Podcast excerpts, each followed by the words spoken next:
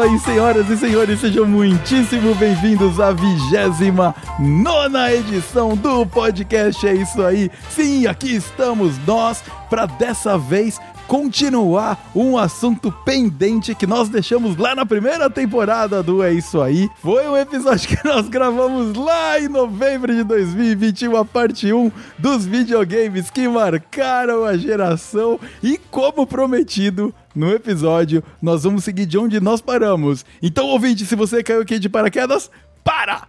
Para! Você tem lição de casa para fazer? Volta lá no episódio de número 13, videogames que marcaram gerações, lançado em 10 de novembro de 2021.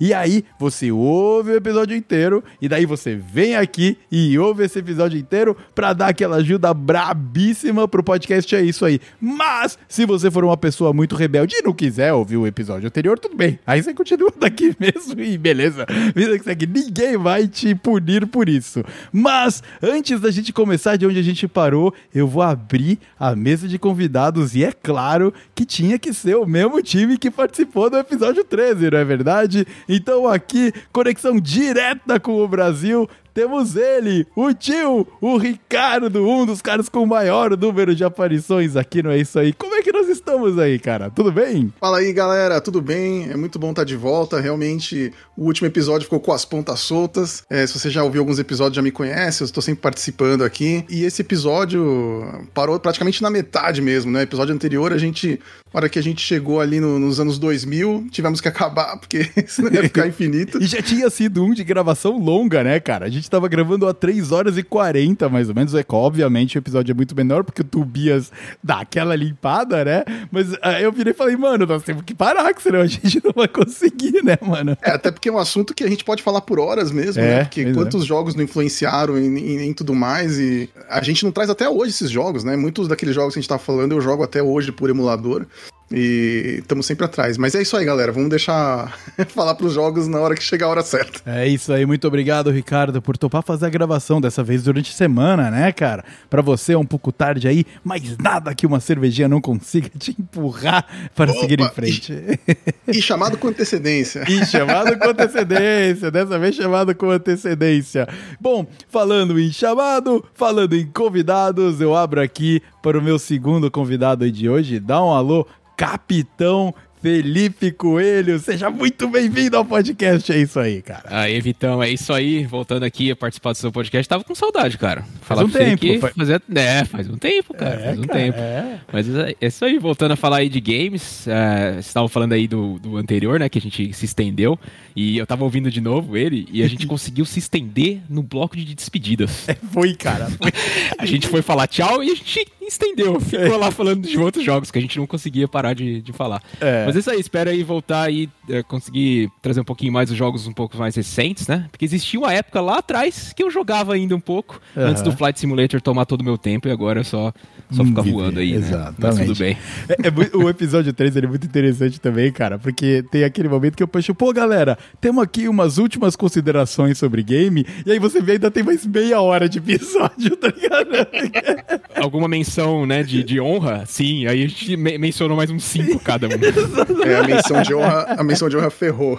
a menção de honra complicou a nossa vida. Exatamente. Então você, ouvinte, se você recusou voltar no episódio 13 porque você quer ser rebeldinho e quer ouvir esse aqui direto, mas agora pode ter ficado com vontade, dá tempo ainda. Volta lá, ouve e depois continua daqui, porque eu tenho certeza que você vai gostar muito. Mas antes da gente falar sobre games, antes da gente abrir oficialmente esse episódio aqui, eu vou passar pro bloquinho de recadalhos aí, junto com a produção, pra gente passar algumas coisinhas que a gente quer compartilhar com você. E o episódio de número 29 do podcast é isso aí. Começa muito em breve. Então vamos lá, Tobias! Sou na caixa, Tobias!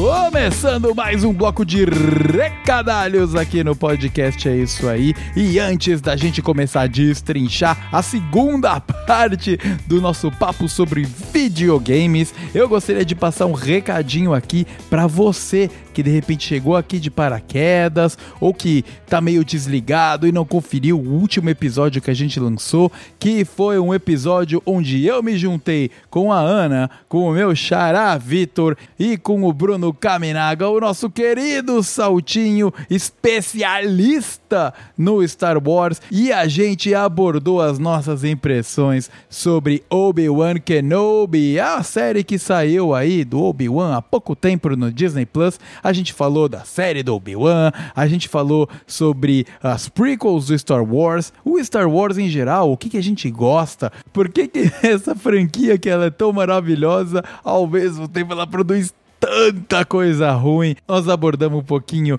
do que, que são as nossas expectativas para a série da Sokatano que vem no futuro e também abordamos um pouquinho sobre as animações de Star Wars com o Rebels e o Clone Wars. Então, vale muito a pena, ouvinte, você voltar lá no episódio número 28, lançado em 14 de julho de 2022, porque além de ter todo esse papo sobre Star Wars, também tem uma sonorização filé para você caso você ainda não tenha conferido. Então coloque o seu fone de ouvido e vá lá ouvir um pouquinho sobre a história do Obi-Wan Kenobi. Já na parte sobre o Alto Jabá e recadalhos aqui do É Isso Aí, eu gostaria de lembrar a você, caso você ainda não nos siga no Instagram por arroba podcast underscore é isso aí, a gente posta várias novidades lá, a gente interage com quem nos ouve por lá, a gente posta música da semana toda semana a gente coloca uma música aí para você se inteirar um pouco, de repente descobrir um som novo e ficar por dentro do que, que a gente tá ouvindo por aqui. E além disso, nós também colocamos spoilerzinhos de episódios que vão vir e bastidores das gravações, as maluquices que acontecem aqui no universo do É Isso Aí. Então, segue a gente lá, vem dar um alô que as portas estão abertas no Instagram por arroba podcast underscore é isso aí. O link tá aqui na descrição desse episódio. Nós também temos o nosso canal de cortes no YouTube. Ele anda meio paradinho porque a vida aqui tá corridíssima, corridíssima, mas não morreu não, não morreu não. Eu e a produção nós já estamos preparando vídeos novos, cortes novos lá com os melhores momentos da primeira temporada do É Isso Aí e também agora da segunda temporada também. A gente vai subir coisa lá no nosso canal do YouTube e o link para você acompanhar os vídeos com o creme de la creme do que acontece aqui no podcast É Isso Aí também está na descrição deste episódio aqui, tá bom? Pra você que tá com saudade do Tobias, eu prometo que no bloco de recadalhos do episódio que vem, o episódio de número 30, o Tobias vai estar tá de volta. Ele ia gravar aqui hoje comigo, mas tá sem voz. Pegou um resfriado de duendes aí e tá, tá meio abalado, tá meio caidinho. Conseguiu ajudar na edição e sonorização, mas não pôde gravar aqui o nosso bloco de recadalho. E sem mais delongas, vamos começar essa parada e vamos explorar a segunda parte sobre os videogames e games e PC e mobile games que marcaram a geração na segunda parte do nossa série de games aqui do É Isso Aí. Então, produção, vamos lá, toca o som que o 29 episódio do É Isso Aí está começando agora!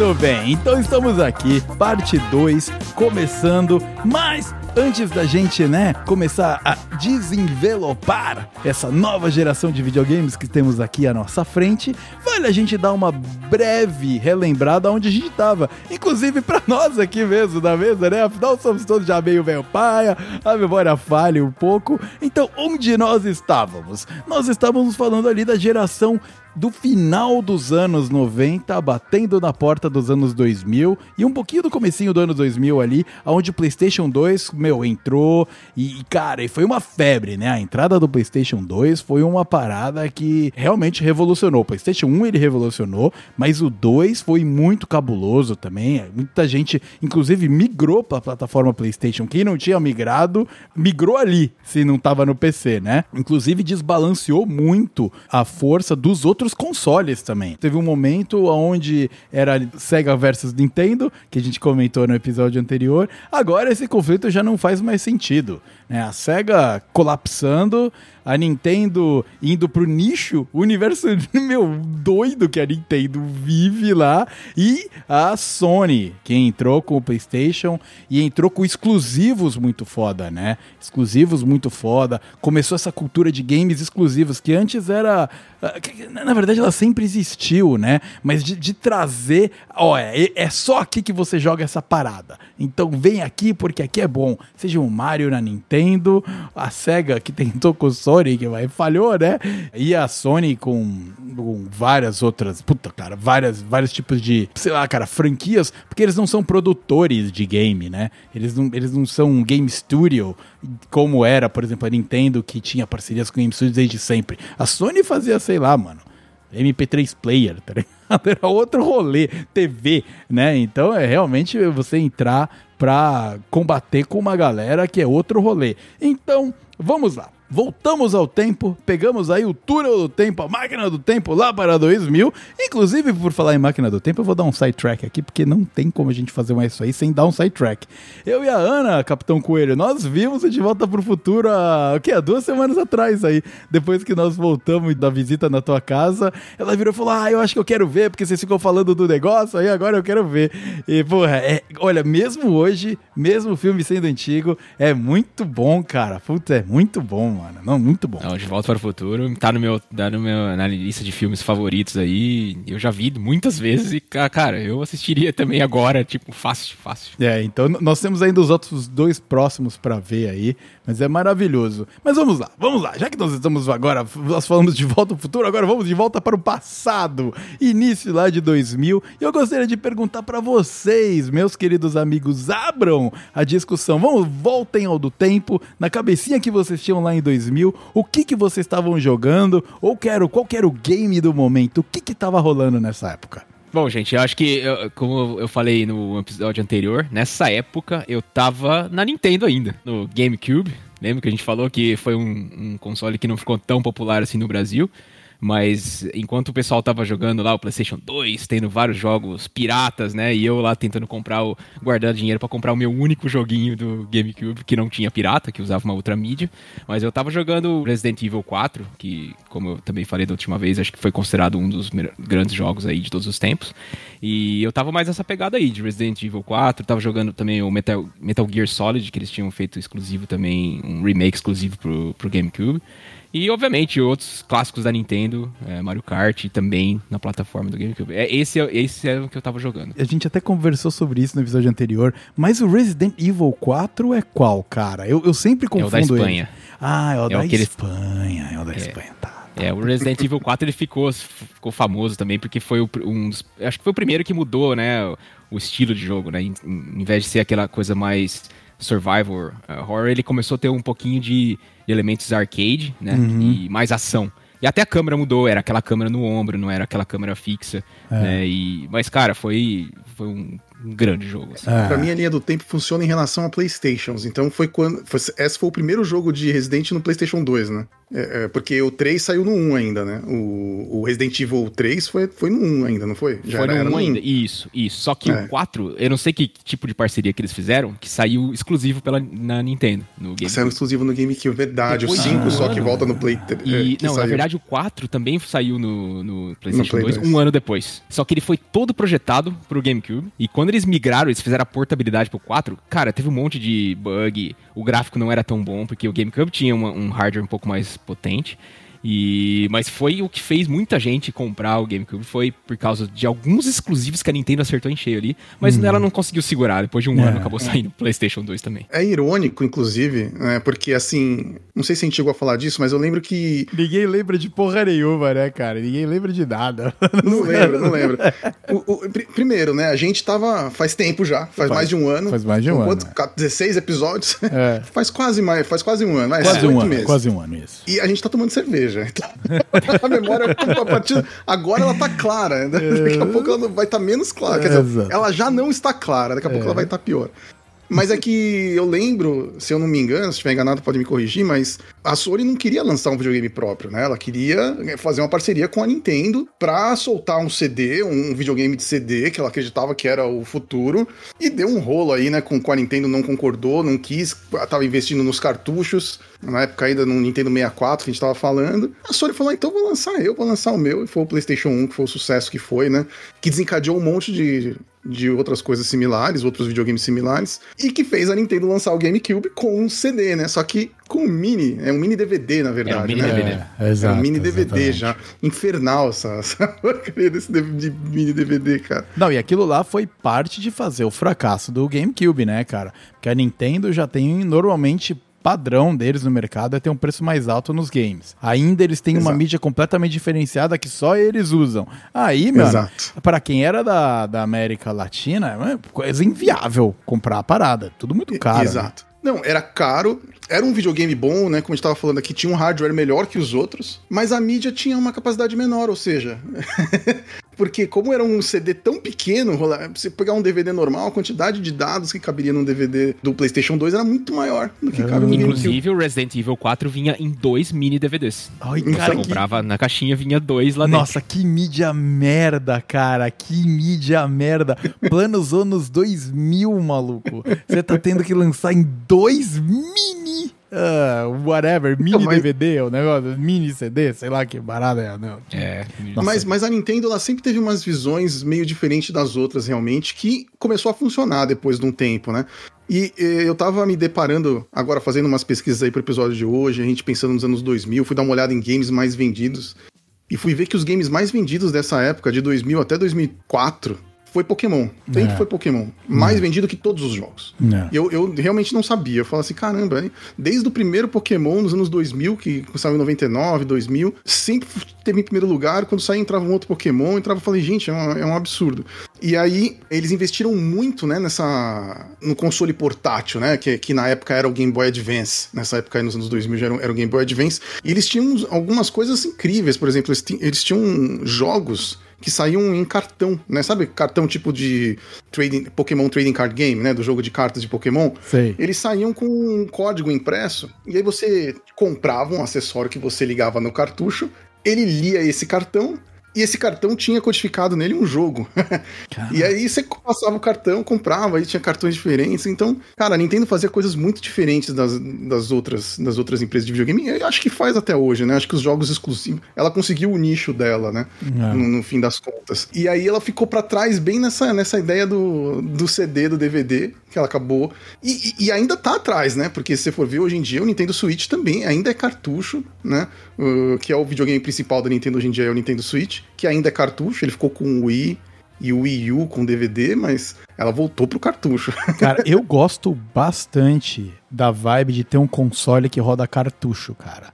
Eu acho que, primeiro, é loading time zero, né? Porque ele não tem loading time. Então, sabe aquela tela quando você tá esperando ali, carregando com um disquinho no canto e etc. Não existe, o loading time é zero. E, e eu acho que passa uma vibe de videogame, maluco. Você vai lá e põe um cartuchinho. Claro que a tecnologia de cartuchos evoluiu muito, não é aquele que você precisa soprar e vai cuspe e você destrói o cartucho achando que você tá resolvendo o problema. Eu tenho um 3DS, né, aqui. A gente vai falar um pouco do 3DS, porque tem coisas que eu gosto dele, mas tem coisas que eu odeio. Assim, né? Eu tenho uma relação de amor e ódio com o 3DS. E, e é cartuchinho, e- e eu tenho aquela. É uma bolsinha durinha assim. Pra você e ela tem as mídias, né, espaço que você guarda É. ele e ela tem bolsos pro lado de dentro, onde você vai colocando os cartuchinhos ali. Cara, mano, é.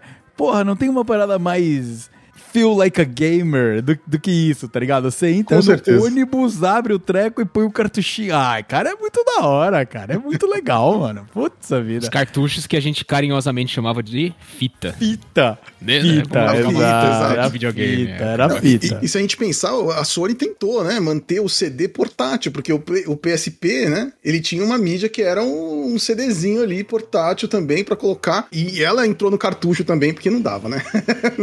É, mas a, é, o, o- o os portáteis da Sony, né? Teve o PSP, teve o Vita também, né? Que eu acho que foi um pouco depois.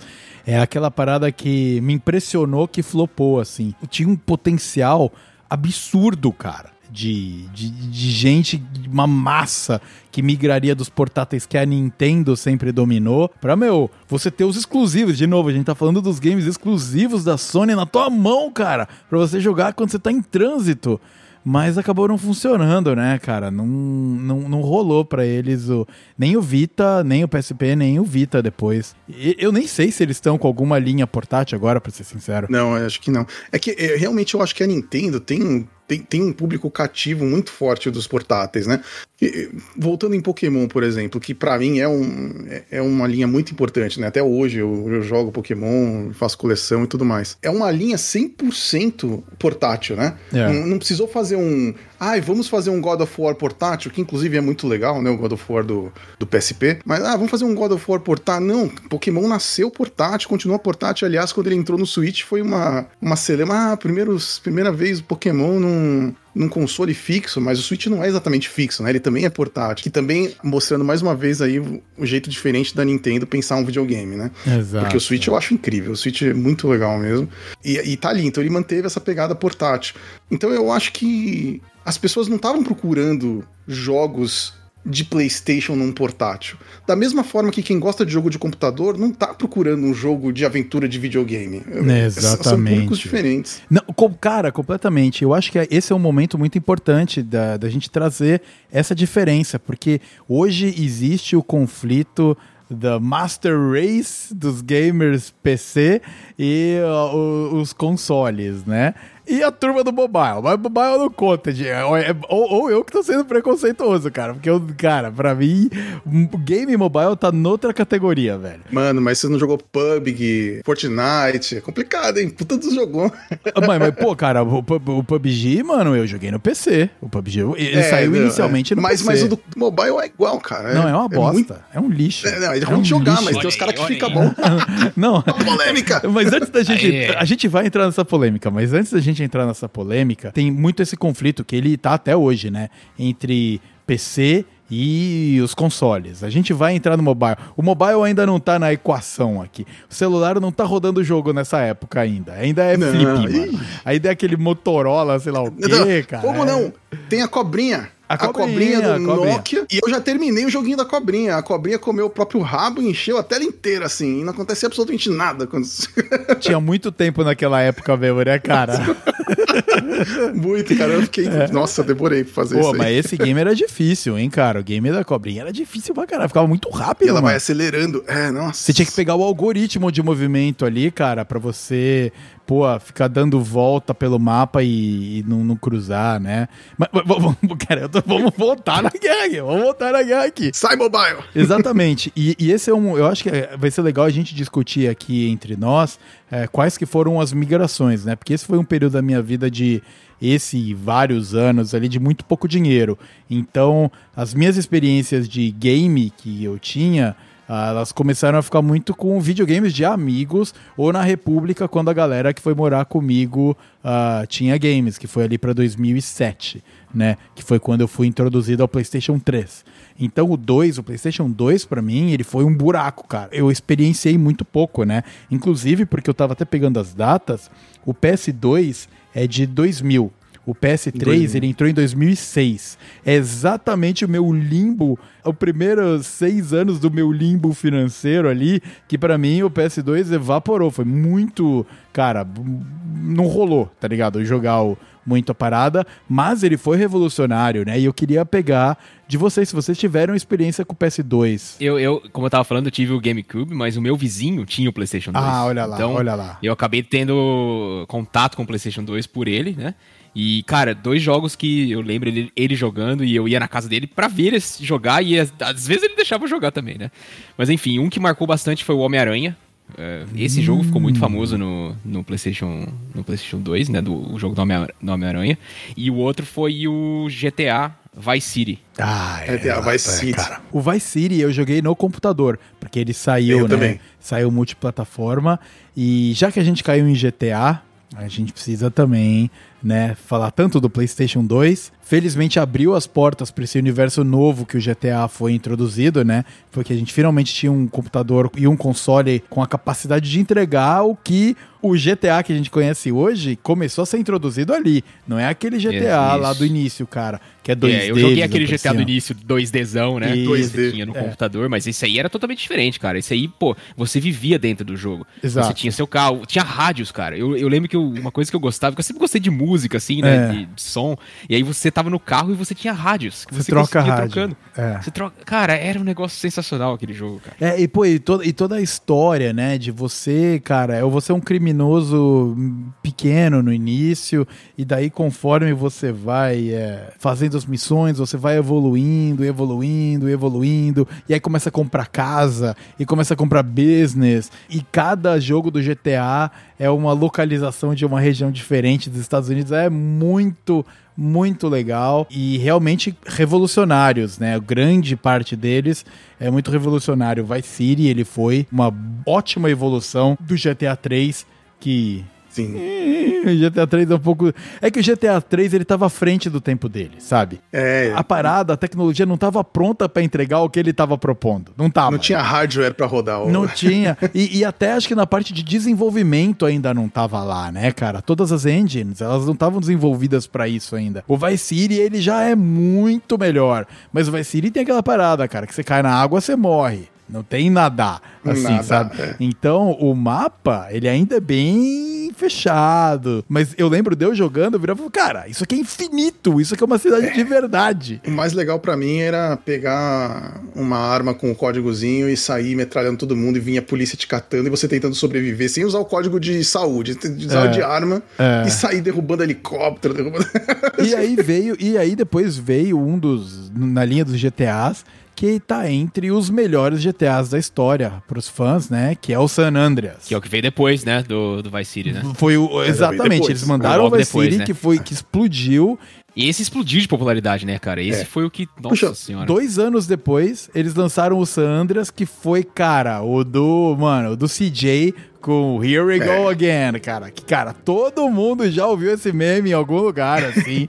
e, e, mano, é foda. Eu acho que GTA é impressionante como claramente os jogos eles vão evoluindo de complexidade, tanto de, de história quanto de coisa. Porque o GTA V também é incrível, né? É. E, ah, o pessoal, ah, é melhor que o San Andreas. Não, o San Andreas é melhor. Fala assim, não, mas você consegue ver a evolução da série em si, como ela tá incorporando. Independentemente da história ser melhor ou pior, o jogo é um jogo melhor, eu acho, né? cada, a cada geração do, do GTA, eles conseguem fazer um jogo melhor, maior e incrível. E, e são todos incríveis, são todos muito. te colocam num, numa coisa que era impossível antes, né? Esse papel que estava falando aí do Vice City, que você começa ali com um café pequeno e vai crescendo. E aí o, o San Andreas, que é uma outra pegada completamente diferente de jogo. A pegada gueto que eles voltaram, né?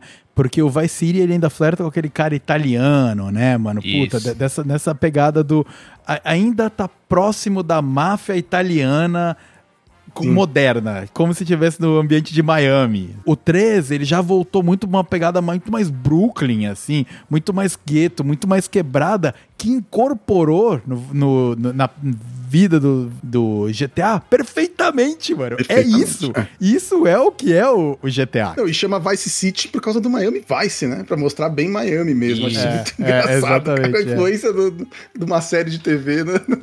E eu tenho uma frustração, cara, porque eu joguei o San Andreas, mas eu joguei muitos anos depois. Porque o hum. meu computadorzinho que eu tinha lá, na época eu ainda morava com a minha mãe, ele rodava o Vice City no sofrimento. No sofrimento. Mas quando entrou o San Andreas, não, aí já não. não ele, né? Ah, é. aquele bagulho leva dois dias para instalar e não abre. É. Ou quando abre, só abre o menu. E aí você clica para abrir o game e não. Mano, não vai acontecer nunca, sabe? Aquelas coisas de jogo de PC que é um ponto fraco para a turma do PC. É muito fácil você ser um defensor de ser um PC gamer quando você tem uma puta máquina, né, cara? Exato. Enquanto a galera do console, compra o console e você põe, ele vai rodar ele vai rodar. Isso, isso foi um dos grandes pontos que me convenceram a voltar para PC, porque como eu falei também no episódio passado, eu fiquei um tempão no PC e aí eu voltei do PC pros consoles. Porque cara, eu não aguentava mais você, você comprar um jogo e não saber se vai rodar, Aham. né? Agora, um console quando você compra o jogo, cara, ele foi construído, né, para rodar naquela hardware. Exato. E você sabe que vai que eles vão te entregar algo legal, né, feito para aquele hardware. Mas veja só, é- essa época foi muito brutal pra galera do PC.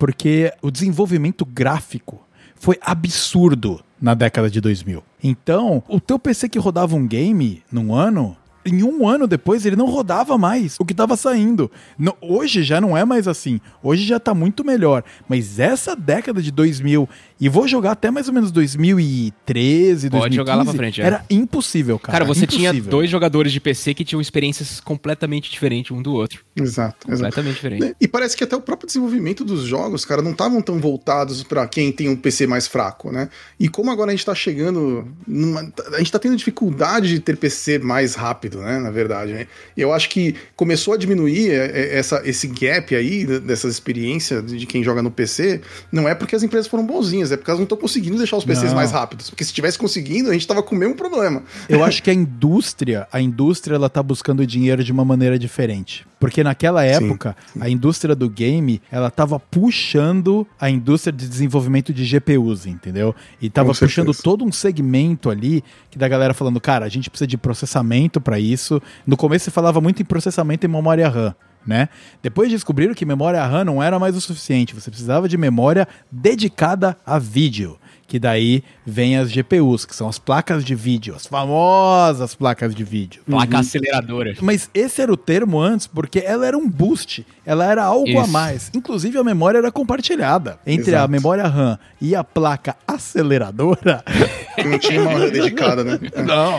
Placa aceleradora. Mas, mas aí, e isso tudo foi o movimento dos games. Não foi a galera de fazendo, mano, coisa digital, de desenho e essas paradas. Não foi. Eles tiveram as ferramentas e o hardware pra fazer isso porque o game empurrou. O game Sim. empurrou todo esse desenvolvimento. E era um absurdo. Você tinha que ser milionário pra conseguir ficar no Brasil, principalmente, pra ficar por dentro de tudo que tá rolando, né, cara? Era realmente foi, foi um tempo sofrido pra galera gamer com pouca grana aí. E vocês têm É. razão. O jogo lança e pra você rodar ele no médio pra baixo, você tem que ter um PC novo. Tem que ter um PC novo. É foda. Não precisava é ser o PC top, mas ele tinha que ser novo. É. E aí é fácil pro gamer de PC falar, ah, mas o game de PC é muito melhor do que Ah. console. Claro, cara, se você tá com uma, uma máquina que não se compara o Não hardware se que o compara, não se cara. compara, cara. Não, e, exatamente. e, e- e- e eu lembro quando eu comecei, eu, eu sempre fui um, um PC gamer, né? Um, um gamer de PC, não um PC gamer, porque vai.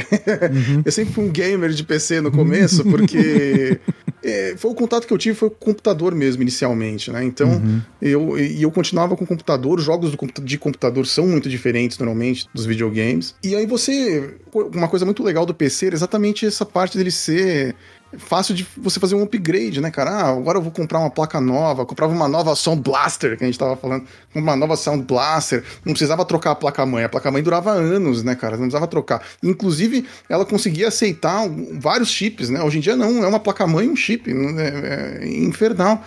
E aí começou a ter essa mudança muito rápida, que mesmo que você comprasse a placa-mãe top, no fim do ano ia ter uma outra tecnologia, um outro PCI Express diferente, com um barramento diferente, que você não podia usar sua placa-mãe que você Exato, comprou. exato. Então, cara, era, era impossível acompanhar. E foi bem nesse limbo que eu tava também, Vitão. Porque ne- nessa época aí, dos anos 2000 pra frente, eu tinha meu PCzinho antigo, que na época ele não era antigo, e aí foi ficando e difícil de fazer é, upgrades. Eu ficava muito mais nesse- nos jogos de PC mesmo, nessa época. E o, o PlayStation 2 eu via na casa de amigos também. Eu ia na É. casa de um amigo, tinha o PlayStation 2, jogar um God of War, que é um jogo que eu me apaixonei. Eu acho que o jogo que mais me marcou no PlayStation 2 foi o God of War, que inclusive foi o que fez eu comprar um PlayStation 3. Assim, quando eu já tinha lá pra quase 2009, 2010, acho foi quando eu consegui comprar um PlayStation 3. Eu lembro quando você comprou o PlayStation 3. É, é, mas foi mais ou menos na mesma época que você tava lá na. Foi, é, cara, a gente se conheceu em 2006, né? Cara, foi um pouco depois, eu tava lá na República, Acho que Isso. um ano depois você comprou o teu Play É, por 3. aí. Foi. E, e- foi difícil pra caramba pra comprar.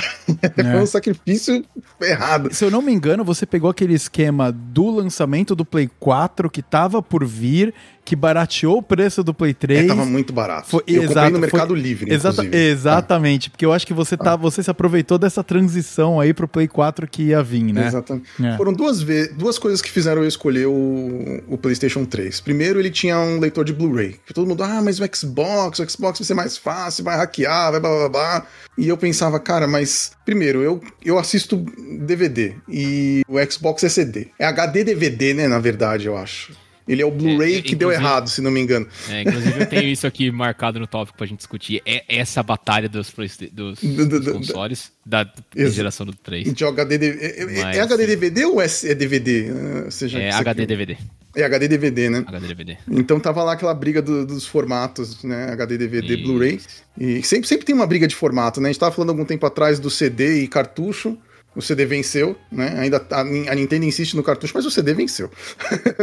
e Sim. aí a gente teve essa briga de HD, DVD e Blu-ray. E o Blu-ray. O Blu-ray venceu também, HD, DVD não existe mais. Você provavelmente Exatamente. nunca nem ouviu falar em HD, DVD. É, bom, o, o Blu-ray venceu por muito pouco tempo, né? Porque depois entrou um negócio chamado mídia digital, Digital. zona. Que acabou com tudo. Que acabou com absolutamente tudo físico, né, cara? Menos os cartuchos, que estão Menos os cartuchos, ironicamente. Mas também tá na hora da morte, né? Hoje em dia, o, o- o cartucho, só pra fazer um parênteses sobre hoje em dia, você compra um cartucho de um jogo, você põe o cartucho no, no- no seu Nintendo Switch, e aí ele faz um download de 10 GB de atualização. É mesmo, eu não tenho Olha a Switch, ironia, né, cara? É, olha que merda, né? Que, que podre. O É. cartucho ou seja- tem um instalador dentro dele. É, Não, ou, ou- ou seja, se a internet acabar, né, vier aí a Skynet, acabar com tudo, você fala, vou jogar aquele meu joguinho, você vai pôr no cartucho, e ele é um beta mal acabado, que não tem nenhum som terminado. É o, é o- o release inicial ali, né, cara? Tá É, bem vanilão exatamente. ainda. Foda. Aí vem um patch day one que é maior que o jogo. É. Foda, cara. Que beleza, né? Bom, mas vamos lá. A gente tava falando aqui do GTA, né? Vamos. Porque agora vai ser bem difícil pra gente fazer como a gente fez no episódio passado, e de geração em geração, né? Mas a gente vai. a- a- às vezes tem uma outra maneira de você a gente cobrir. É o desenvolvimento dos games. E, e, de repente alguns que nos marcaram muito. E, porque, cara, teve game que ficou por duas, três gerações diferentes, o mesmo game ali, cara. A, a, a- a parada fica muito mais complexa e o business do videogame fica muito maior. Não são dois times, time A e time B. Tem muita coisa acontecendo agora. E o GTA, a gente tava falando, né, do desenvolvimento dos games. Se você compara o GTA Vice City com o GTA V, por exemplo. O GTA V é o GTA que tá aí, mano, a mocota, né? Ele lançou, eu tenho anotado aqui, o GTA V lançou em 2013, cara.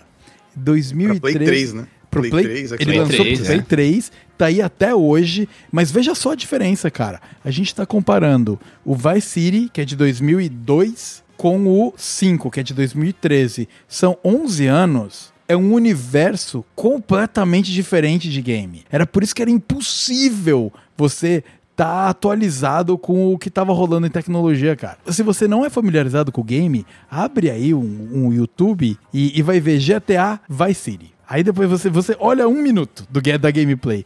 E depois você vai e põe GTA V. E você vai ver a diferença a bizonha que é. Inclusive, você pode ver a versão atualizada PlayStation 5. Remaster, Redux. É, não, aí ele, ele né? foi reconstruído o jogo, né? É. Eles reconstruíram pro Play 4 e agora reconstruíram de novo pro Play 5. Mas né? O seis eles mesmo que lançou, mesmo que lançou, Não, era é incrível outro rolê, cara. Outro rolê. Só o tamanho do universo e interação que você tem com o ambiente é outra, cara. É, eu acho que realmente é, essas, essas claras gerações de videogames acabaram ali no PlayStation 2 mesmo, porque a partir do momento do PlayStation 3, e eu tô falando PlayStation pela linha do tempo, que eu acho que é clara a linha do tempo do PlayStation. É a mais fácil de falar seguir mesmo. Xbox, é. você não consegue nem Ah, saber o que, que é 360, Xbox One, Xbox. Você não sabe a ordem, nem É. eles sabem a ordem do Xbox. Eu não sei, acabei. É verdade, eu não, não sei a ordem. Do... O Xbox ele foi introduzido na época ainda do, do PlayStation 2. Isso, exato. Foi é aí que ele entrou, lá, né? 120, É. Foi quando ele começou, era o Xbox só. Xbox. Aí, o, é, aí depois que teve o PlayStation 3, aí que aí começou a briga, né? Que a gente tava É. falando aqui, né? De a briga entre Nintendo e Cube com, com o PlayStation 2.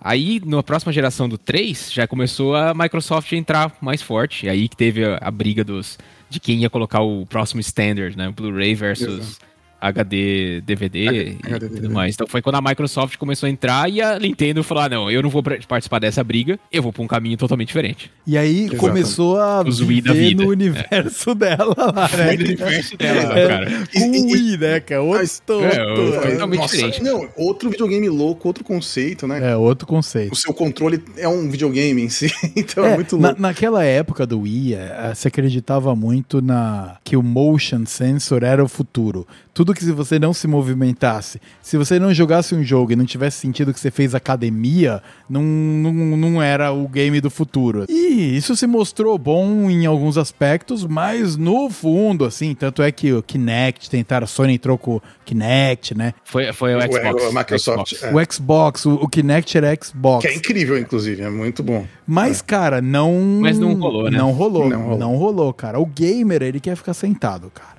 O Ele, Gamer quer, não ele quer o, o gamepad dele tradicionalzão ali, cara. o joystick. tran- É, ou o teclado, né? Seria do teclado e mouse, que seja teclado e mouse e tal e tudo mais. Aí não rolou mesmo. Mas eu é não vou verdade. ficar baixando de tiro, desviando de bala, né, cara? É, eu tô nem aí, mano, eu quero ficar mano. no meu sofá. Mano, eu vou ficar suado aqui, velho, Mano, correndo. o sonho do game é ser aqueles carinha do, do filme Wall-E, sabe? Ah, você tem é, aquela os cadeira que anda, você tá ali Você com fica lá. uma realidade virtual na sua frente, você não precisa nem se esforçar. Aquele é o sonho. E a gente começou o episódio, a gente começou esse bloco aqui falando lá da década de 2000. Cê- Eu tava fazendo aqui a, a, a pesquisinha. Sabe um game nessa época que esse foi, mano, outro que, que foi grande big deal e também evoluiu pra caraca. Você perdeu aí, né, nas evoluções e tal.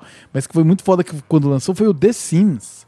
The Sims, The Sims. lançou Sims é um jogo de 2000. 2000, cara. 2000. Faz 22 anos atrás que lançou The Sims. E eu lembro que o pequeno Vitor lá em 2000, eu não era mais tão pequeno, mas eu era, eu ainda era no mesmo PCzinho que eu rodava o Vice City, o meu PCzinho também rodava o The Sims 1, no mínimo, tudo no mínimo, tudo, tudo no mínimo. E aí, cara, você mandava o seu Sims ir lá tomar banho, e aí ele dava aquele spin e ficava o, quadra, o quadriculadinho de censurado. De censurado. assim. Eu falei, caraca, eu tô vivendo uma vida real aqui, maluco. Eu tô, puta, que, que, que fantástico isso aí. Eu joguei muito The Sims, cara. O, o 1 eu joguei muito.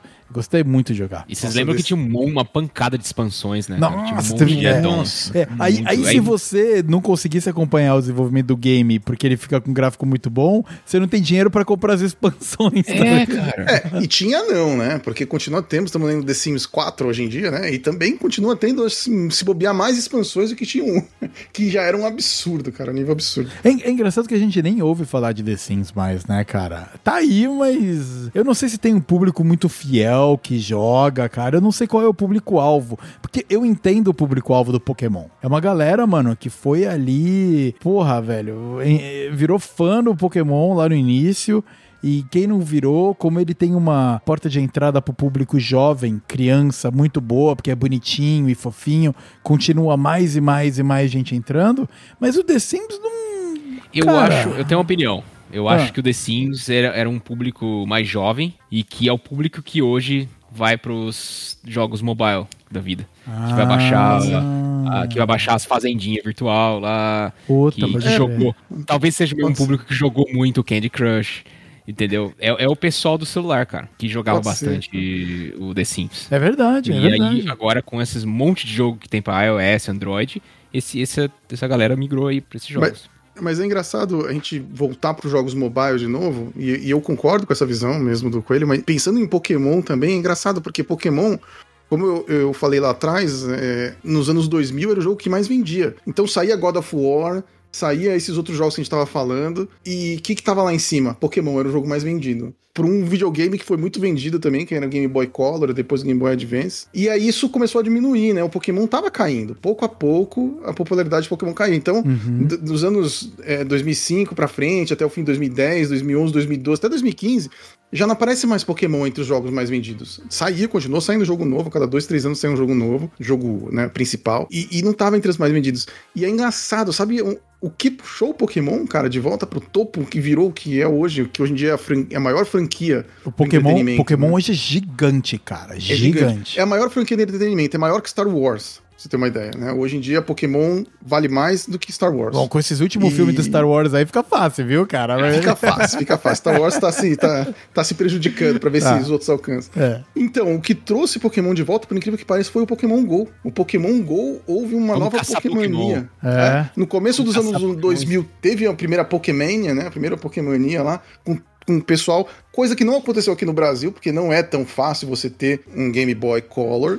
Porque era caro, e você comprar um jogo que também era caro, e você sair na rua pra ir com o seu videogame, que era perigoso, continua sendo, né? Nos outros lugares do mundo também são, mas a gente sabe que pra gente, era, além de ser mais perigoso, era mais difícil de comprar. É. Então você não ia sair com seu videogame que nem um besta na rua pra comprar as coisas. É. Eu, eu saía, chegava no ônibus assim, escondido, pegava meu videogame e ficava ali jogando. Ia, ia pro último banco, a hora que entrava alguém suspeito, escondia, fingia que não tinha nada ficava jogando. Maior medo de ser assaltado. Então, no Brasil não aconteceu isso, mas eu lembro o pessoal falando que nos Estados Unidos, você chegava na escola e todo mundo tinha um Game Boy, todo mundo tinha Pokémon e todo mundo trocava Pokémon com todo mundo. Então era, devia ser divertidíssimo, devia ser muito legal. Nossa, eu acho que eu nunca troquei um Pokémon com Então, ninguém. Cara, cara, quem tinha outro Pokémon, você não conseguia o cabo pra trocar. É, tinha que comprar eu- o cabo. E é, mano, e o meu Game Boy era quase um console, eu só jogava dentro de É. casa mesmo. Agora que você falou, eu tô lembrando, era É. isso mesmo. Você tem medo? Eu vou sair na rua com o videogame? Não saía, cara, não É. saía. Então você não encontrava. Até bobear seu vizinho jogava, você não sabia. Porque eu vou Pois deixar é, guardado pois aí é. esse videogame. Mas fora, isso virou uma febre, né? Então virou a primeira Pokémonia foi essa. As pessoas andavam com Game Boy e trocavam na rua. Aí você parava em lojas nos Estados Unidos pra pegar Pokémons é, de prêmio que o cara transferia pro seu cartucho com- várias coisas do tipo. E foi decaindo pouco a pouco. E o Pokémon GO trouxe isso de volta, né? Parecia que era um negócio que criou a maior expectativa, né? Quando saiu, veio cheio de bug também. E eu lembro, né, Vitão? Você aqui no Brasil, ainda antes de, de ir pro Canadá, a gente com um joguinho lá e dando a volta no quarteirão pra ver que Pokémon que tinha, pra catar os Pokémon. Sim. Mano, e olha, eu vou te falar, cara, o Pokémon GO é o jogo mais merda que fez mais sucesso que eu já joguei na minha Com vida, cara. certeza. Porque é um jogo muito merda, cara. É mesmo, cara. Eu não consegui gostar desse negócio. Eu joguei, eu joguei por um bom tempo e eu entendo porque cativou a galera, mas o Mas é jogo uma é uma merda, cara. É muito ruim, velho. Muito ruim. uma das coisas mais legais de Pokémon são as batalhas Pokémon. E as batalhas do jogo são uma merda. Que entrou bem depois, inclusive nessa época Velho, nem tinha. o que me cativou ao Pokémon, a gente, nós somos um grupo nerd aqui, todos nós, né? Então, pô, galera aqui, mano, curte os RPG da vida, ou que curte simulação e blá blá blá. E, e uma parte que me cativou no Pokémon era você poder fazer composições de, de Pokémons, e é, é muito única. A sua composição são os seus bichinhos, e eles se complementam de uma maneira, é uma line-up diferente. Aí vai no Pokémon Go, no, no Pokémon Go, é girar o, o dedo na tela e colocar pra cima, mano. É. Puta merda, cara. Não tem como, velho. Não, Não, tem como. é uma me... Mas é uma mecânica boa que fecha com o pessoal que a gente tava falando do The Sims, que agora tá É. Aí a turma do The The Sims. Sims Player. é a turma do The Sims, cara. A turma do The Sims. Exato. é o jogo perfeito. Do The Sims agora deve estar pé da vida. Não, mas eu gosto, eu gostei muito do The Sims 1, cara. Eu gostei muito mesmo, velho. É que eu acho que o game falhou em evoluir, sabe? Mas o The Sims, quando nasceu, ele foi maravilhoso. Ele foi maravilhoso. Jogo muito melhor, infinitamente melhor do que o, o Pokémon GO, cara. Inclusive, cara, era da Com Maxis, né? Eu, eu acho que o The Sims era da Maxis, cara. Puta empresa consolidada É Maxis, de. é Maxis. de- SimCity. Exatamente, do SimCity, de todos os Sims, cara. É, porra, é, É. a gente tá falando de outro gabarito. Outro Com gabarito certeza, do que o do Pokémon Go.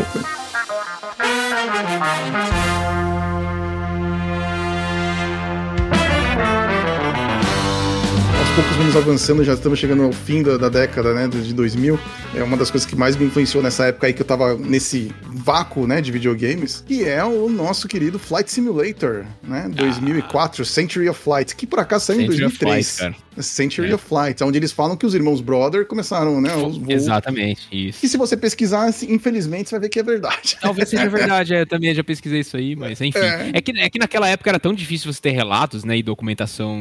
É muito difícil Uhum. você saber quem começou primeiro. Mas como é que É, é? Qual, bem, que é, qual que é a história aí? Qual que é o caos do Flight Simulator? Que eu não tô Ah. ligado. É, porque é, o Flight Simulator é, em 94, que na verdade saiu em 93. 2000 2004. Oh, Ah. Desculpa, 2004, que saiu em 2003, Ah. ele chamava Century of Flight, que seria pra comemorar um 100 anos de aviação 100 anos dos de irmãos. aviação dos irmãos Wright, né? Que Não, é dos primeiros. irmãos Wright, é, porque é dos Estados Que Unidos. não é o Santos Dumont, entendeu? É. se você for ver as datas, é, realmente é, os irmãos Wright voaram primeiro. Ai, mas eles foram catapultados, era um É, avião catapulta. É, é, mas aí quando o Santos Dumont fez o voo dele dois anos depois, os aviões dos irmãos Wright já eram um avião, já, já não decolava mais do estilingue, né? Ele já tinha um avião mesmo. Só que aí, se você perceber aqui no Brasil, ninguém chama o Santos Dumont de inventor do avião. A gente chama ele de pai da aviação. E faz muito sentido, cara, porque ele fazia muitos experimentos, ele tinha muitos balões, ele tinha ele, ele é realmente um pai da aviação, porque ele tinha vários modelos de avião, e tanto que o modelo dele foi que, que, que realmente perseverou, não foi dos irmãos Wright, né? Até porque ele não, ele não pôs patente, né? Ele liberou as patentes do- dos aviões dele, os irmãos Wright não. Os irmãos Wright patentearam tudo e, e o Santos Dumont deixou aberto. Então, o modelo dele foi o que se espalhou pelo mundo de avião. Mas, de fato, o voo dos irmãos Wright foi anterior ao voo do Santos Dumont. Só que o Santos Dumont já tinha um, tinha um monte de outros voos, né, cara? Ele tinha os, os Zeppelins lá, esqueci os nomes agora dos, do, do tipo de balão que ele tinha, os dirigíveis, né? Ele tinha dirigível, tinha balão, tinha um monte de coisa. Mas, mas beleza, isso aí é, é- é uma outra questão. Momento cultura aqui no episódio de games. É o parente do parente do parente. Exato. Mas aí saiu esse. O, o- Flight Simulator Century of Flight, que não foi o primeiro Flight Simulator que eu comecei a jogar. O primeiro Flight Simulator, acho que eu falei no outro. Foi o Flight Simulator que eu jogava ainda no, no XT. 95? Não, Ah, não, não, antes não, 95, 95 antes já era colorido. Eu acho que no- você falou disso no nosso episódio sobre simulações. Não foi no episódio sobre games, né? Ah, no de simulação. Fica aí a E- dica, pessoal. Então, mais um alto jabá aqui do É Isso Aí, ouvinte. Se você gosta do assunto de games e você gosta do assunto de simulação, a gente gravou um episódio somente sobre simulações e jogos de simulações, tanto de corrida, que o Ricardo, cara, é muito envolvido, como de Flight Simulator, que o Capitão Coelho, por isso que ele é o Capitão Coelho, ele é mega envolvido e o Ricardo também navega bem. E é um episódio, esse é lá de trás, esse é de um ano atrás, 21 de julho, olha que coincidência. Ele foi lançado exatamente um ano atrás do dia dessa gravação aqui. Os astros se alinharam em 21 de julho de 2021 saiu o episódio sobre simulação. Caramba, um ano cravado. Caramba, hein, Vitão? Cravado. Coincidência, que cara. coincidência. Muito louco. Então vai lá, ouvinte, confere lá. É o episódio de número 5, O Mundo dos Simuladores. Parênteses fechado, vamos lá, vamos continuar. Esse Flight Simulator foi pra mim muito especial. Inclusive, eu tenho até hoje aqui a caixinha dele, que são quatro CDs, se não me engano, que não tinha DVD. E foi o jogo que eu mais modifiquei, porque tinha que baixar avião e ficava procurando o avião. E ficava conectando na internet, porque a conexão na internet era um inferno, né? Pra ficar caçando avião. Aí cada avião era 100 mega. Pra baixar 100 mega, gente, vocês não têm noção quanto, tempo- quanto era difícil baixar 100 mega da internet nessa E época. esse, também- e esse era mais um exemplo de jogo que um PC bom com placa aceleradora e um PC ruinzinho tinha experiências totalmente diferentes. Eu lembro muito bem de ver os Nossa. screenshots, cara. Eu vi os screenshots oficiais do jogo. Eu falei, cara, não é esse jogo que eu tô vendo aqui. É, Eu também Não. instalei o 2004 e era horrível a computador. textura Horrível. desaparece, né? Não Textura. existe textura. É. Sabe quando eu joguei Flight Simulator? Esse aí, o Century of Flight, com 100% de gráficos, em 2013, 2014. Antes disso eu não conseguia rodar. Um jogo não que rodava. saiu quando? Roda. Quando que ele saiu? 2003. Três ou Puta, quatro. velho. É, ele nossa, chama cara. 2004, mas ele saiu em 2003. É, porque os jogos têm isso, né? A gente ainda não falou dos FIFA aqui, né? Porque também isso eu acho que era legal a gente trazer. temos que trazer os os caras sempre querem trazer FIFA 2000 e... Entendeu? Já fala 2023. É, É, sempre um ano antes. É só isso, pra... Só, só a Fórmula 1 que é atrasado. Mas é, É. melhor, eu prefiro atrasado, mas direito, do que antecipado e depois ter que vir aqueles patch gigante pra trocar, porque os jogadores não estão mais no mesmo lugar, é, mudou tudo, tá ligado? mudou, Ah, mas agora cara. tá fácil, né, cara? Todo mundo tem uma conexão na internet. Exato. Todo mundo não, mas a grande maioria tem fácil. E hoje em dia baixa um giga em um minuto. Então, e é, dificilmente uma atualização é tão grande. Tanto que a porcaria do FIFA, esses dias aí, o FIFA tava naqueles jogos do mês do. O FIFA 22 tava no jogo do mês aí da, da PSN. Uhum. Então ele ficou gratuito, né? Eu fui jogar porque faz muitos anos que eu não compro FIFA. né? Não, é, não, não é dos meus jogos favoritos. Eu adoro jogar FIFA, mas hoje em dia não é dos, dos jogos que eu mais jogo. Então você não adora jogar o bagulho, porra. Se você adorasse, você comprava, Não, cara. não, não. Eu gosto de jogar. Assim, se tiver ali, eu jogo. Obviamente É. jogo mal, porque não treino. Mas é, A sua primeira eu- opção. É. não é a minha primeira opção, exatamente. Prefiro gastar dinheiro num, hoje em dia num simulador ou algo do tipo do que gastar no FIFA. É só que aí ele veio gratuito, o novo, perfeito. inclusive, era o último que saiu. Aí eu, eu fui jogar. Cara, toda semana atualiza a, a, o roster do, dos times, cara. Toda semana, toda semana. Mas eu, eu tô curioso aqui, vamos voltar aí no Flight Simulator que você puxou, Ricardo. É, e você comentou no começo do episódio, Coelho, que você foi absorvido pelo buraco negro do Flight Simulator. Foi nessa época aí que você entrou ou foi um pouco mais para frente? Não, foi um pouco mais para frente. Eu digo, recentemente eu fui, eu ah, acabei tá. entrando no buraco negro do Flight Simulator. Nessa época, aí, aí ainda tava jogando jogos de console, PlayStation 3, até PlayStation 4, mas recentemente aí eu parei. Aí agora eu já não jogo mais nada. Toma todo o meu tempo, cara. É. é. porque é um hobby também, não é só um game, né? Não, é um hobby. É, exatamente. É. É. Nessa época aí, que nem o Ricardo falou, 2004, do Flight, da Century of Flight, eu também joguei o 95, 98. Tinha 95, cara, eu não, conseguia, eu não conseguia nem sair do lugar, cara, com, com o é. avião. Eu, eu, eu, tinha que ir com os aviões bem mais simples para poder voar alguma coisinha. Eu lembro que a minha experiência com um desses games é que eu peguei, eu provavelmente devia ser 2000 e alguma coisa, no mesmo PCzinho que eu joguei Vice City, eu instalei um um Flight Simulator anterior, mais antigo, que, cara, ainda tem aqueles gráficos quase de, mano, Indy 500 ali, assim, sabe? Mas a física pica tá ali, né, cara? É, a parte é. da simulação tá toda ali. Eu não conseguia ligar o motor do avião, cara. Não era nem movimentar ele. Nada acontecia, é. nada acontecia. Era e aí e tava até escrito, eu lembro que eu li lá na capa, é, acho que na contracapa dizia que this is not only a game. Era, era, eles tinham essa proposta de vender aquele jogo, mas não é um jogo, porque uhum. o conceito de jogo na época era para criança se divertir. Cara, se yeah. comprar o Flight Simulator, vinha um livro junto. Vinha um assim, livro. Manual, inclusive o manual era um é, livro. Inclusive o, o motto né, do, do jogo é as real as it gets, né? As real então, as assim, é tão real quanto possível. É. A gente até falou isso aqui acho que um pouco antes da gravação, exatamente esse termo eu usei, engraçado, agora estamos puxando. As real as it gets. É tudo ensaiado aqui, cara. É... Tudo, tudo, tudo se encaixa, no fim das contas.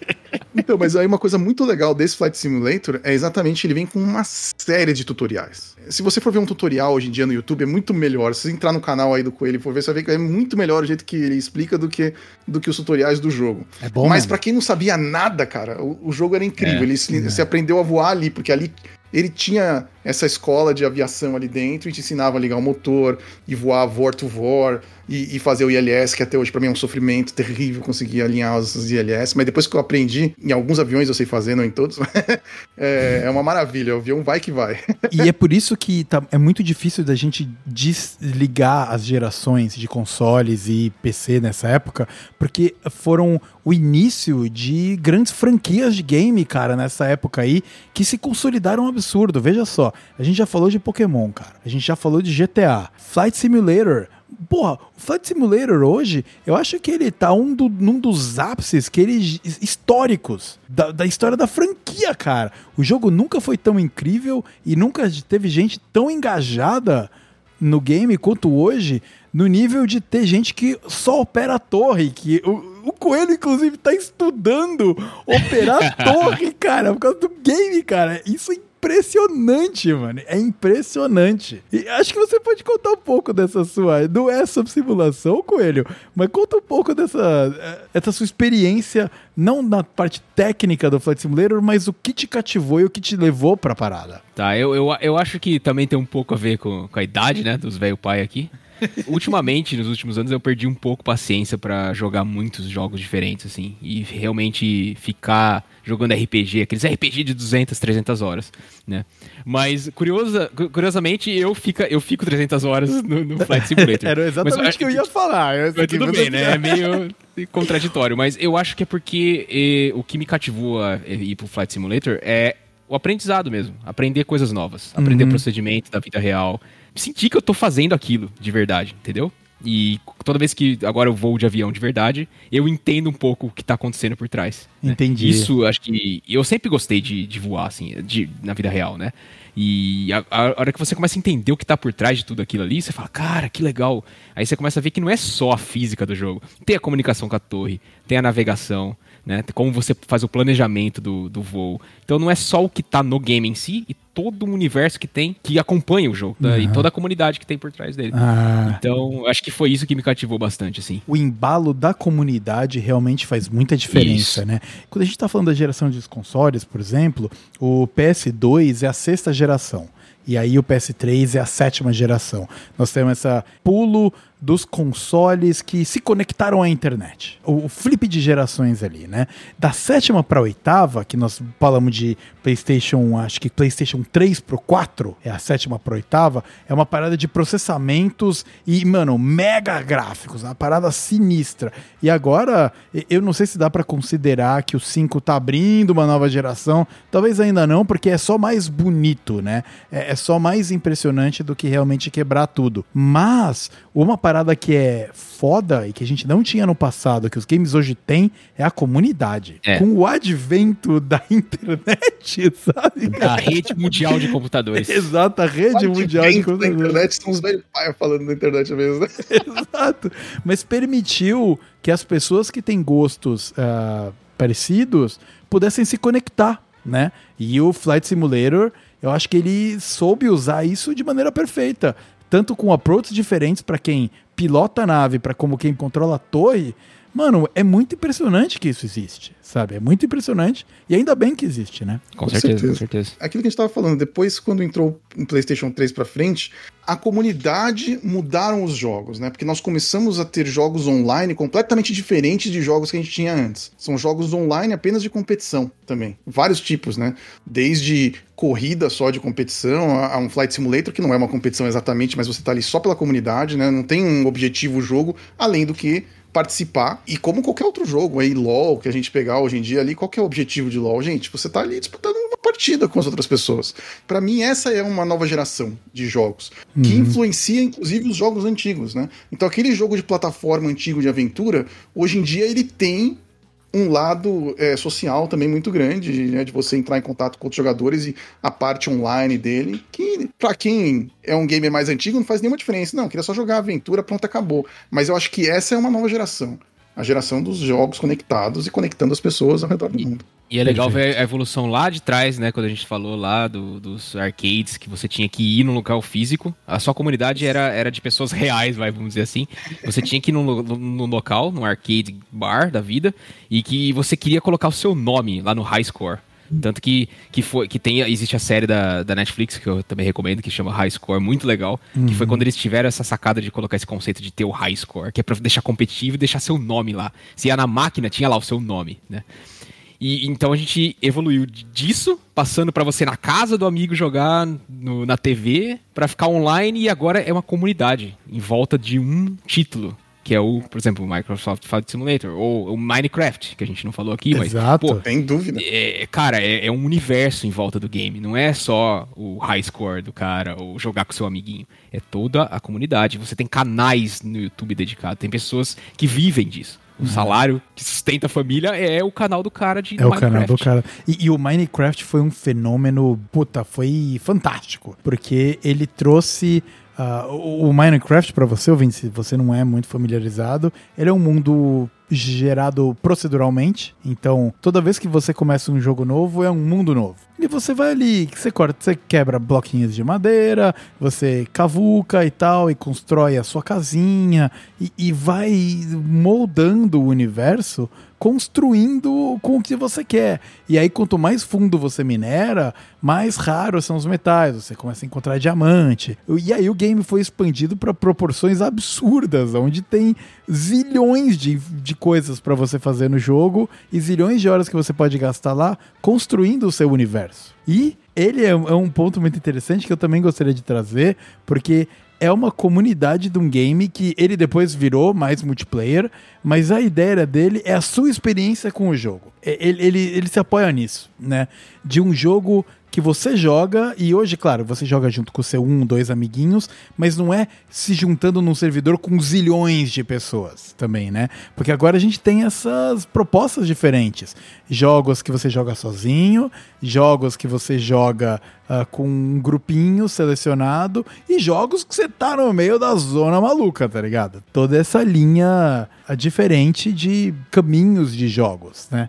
E é uma coisa que não existia lá no, quando a gente cobriu o episódio 1. Era o máximo do máximo era colar na casa de um amigo e dividir a tela em quatro, se você tivesse um Nintendo 64. Nossa, isso, foi, isso era legal. Jogar um Mario Kart dividido em quatro. Nossa, é, nossa, é muito bom, é muito bom.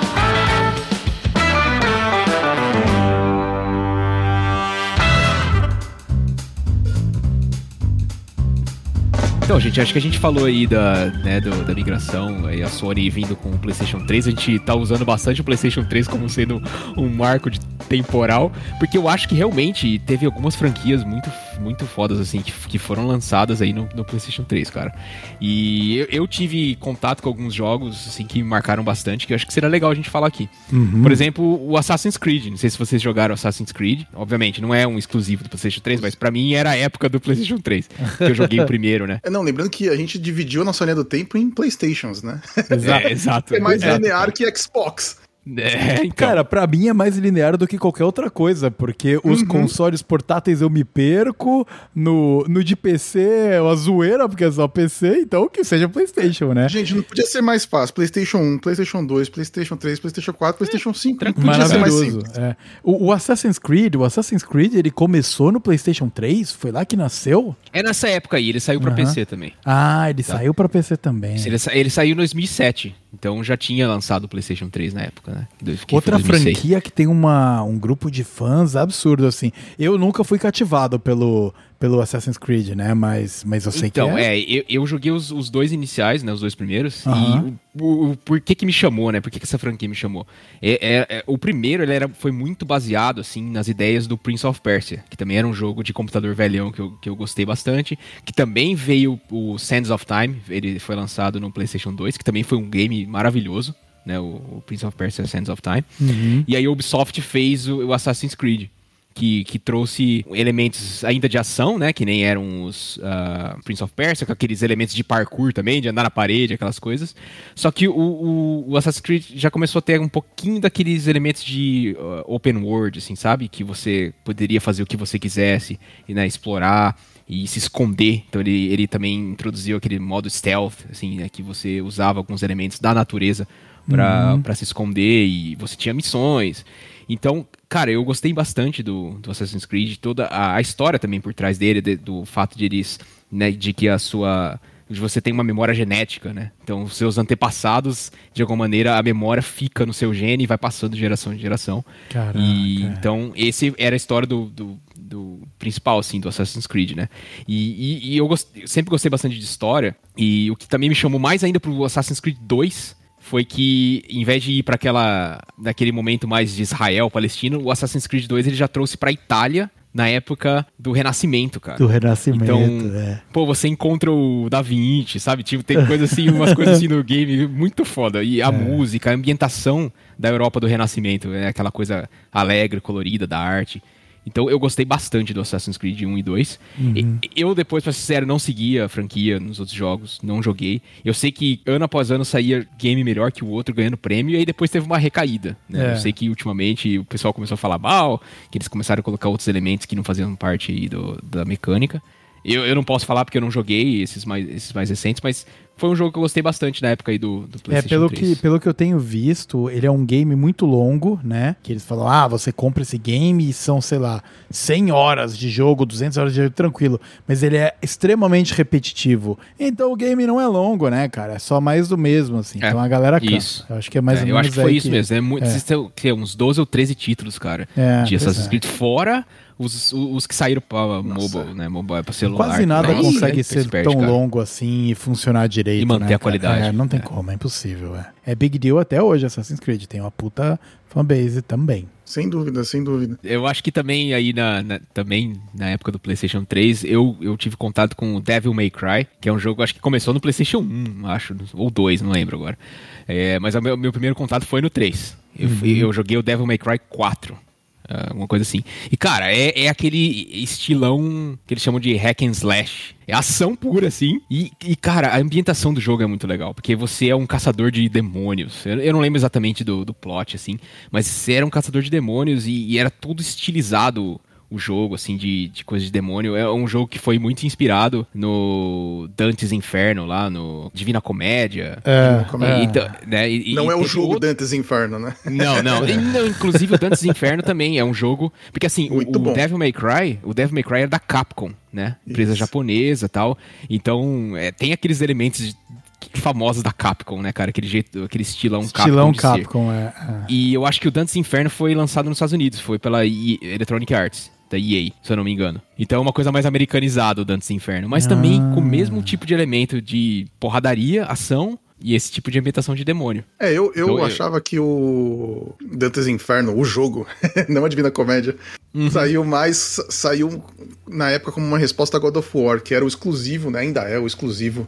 Aliás, não é mais, né? Não é mais, saiu para PC agora, né? O, saiu para PC. É, saiu para é. PC. É. É. Ele era exclusivo até alguns meses atrás da, da Sony, mas a Sony mesmo lançou né, para PC. É, não, Ainda é exclusivo da que... Sony, mas não é exclusivo do PlayStation. Do PlayStation. Não, pode ser que seja uma resposta ao God of War. É, mas ele foi muito inspirado no Devil May Cry, entendeu? Hum. Sim, e, sem dúvida. Só que, só que pela Electronic Arts, né? Então, é, você comentou da Capcom, né? A Capcom, ela tem um ela tem uma identidade visual muito clara, Sim, né? Nas Sim. cores, é sempre cor viva pra caramba. É, o, o, azul, você vê um azul, você fala, caramba, mano, eu acho que esse game aqui é da Capcom. Aí você, os traços dos desenhos, você vai ver, é Capcom, tá lá, carimbado, cara. É, é realmente a assinatura do estúdio, né? É a assinatura deles. Inclusive, o Devil May Cry, o desenvolvedor, na verdade, ele participou, acho que, do Resident Evil, que também era da Capcom. Ah. E aí ele saiu do Resident Evil e fez o o, a série Devil May Cry. Ah, entendi. Ai, Puta, que da hora. É, que legal, é um cara. monte de jogo que é Capcom, né, cara? É. Capcom tem várias absurda, é absurda, Capcom. Você comentou do,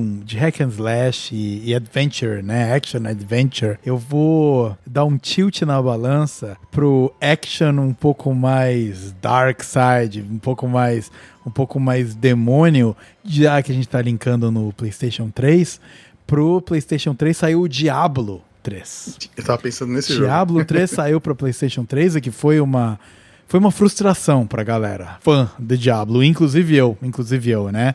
O, o Diablo 1 e 2, e, e, e como a gente já é velho pai o suficiente para ter crescido jogando todos os Diablos até o momento, o 1 era o 1, é velho, é velho mesmo, mas, meu, você tinha aquela, aquela ideia de que o, o game não é feliz. O game não é feliz, cara. Você tá numa situação de merda e você tem que matar o diabo. Uhum. Você tem que cada vez descer mais lá no seu dungeon, né? Que é o que eles chamam de dungeon crawler. Né, que é diferente do hack and slash. O hack and slash ele é mais ativo e o dungeon crawler eles são dungeons que se modificam e você vai matando zilhões e centenas de monstros até chegar no chefe final. E o Diablo 1 é uma obra de arte. E aí eles lançaram o Diablo 2 lá pela época de 2000, que é um dos provavelmente um dos melhores games da história. Porque Diablo 2 é uma. Eu, cara, Diablo 2 eu joguei até cair o dedo, maluco. Foi. Joguei muito Diablo 2. Eu fui um fã. E jogo difícil, cara. E, e eu, eu, nunca joguei com um amigo, porque a internet era uma merda na época. E depois a galera continuou jogando e com, com amigo e tal.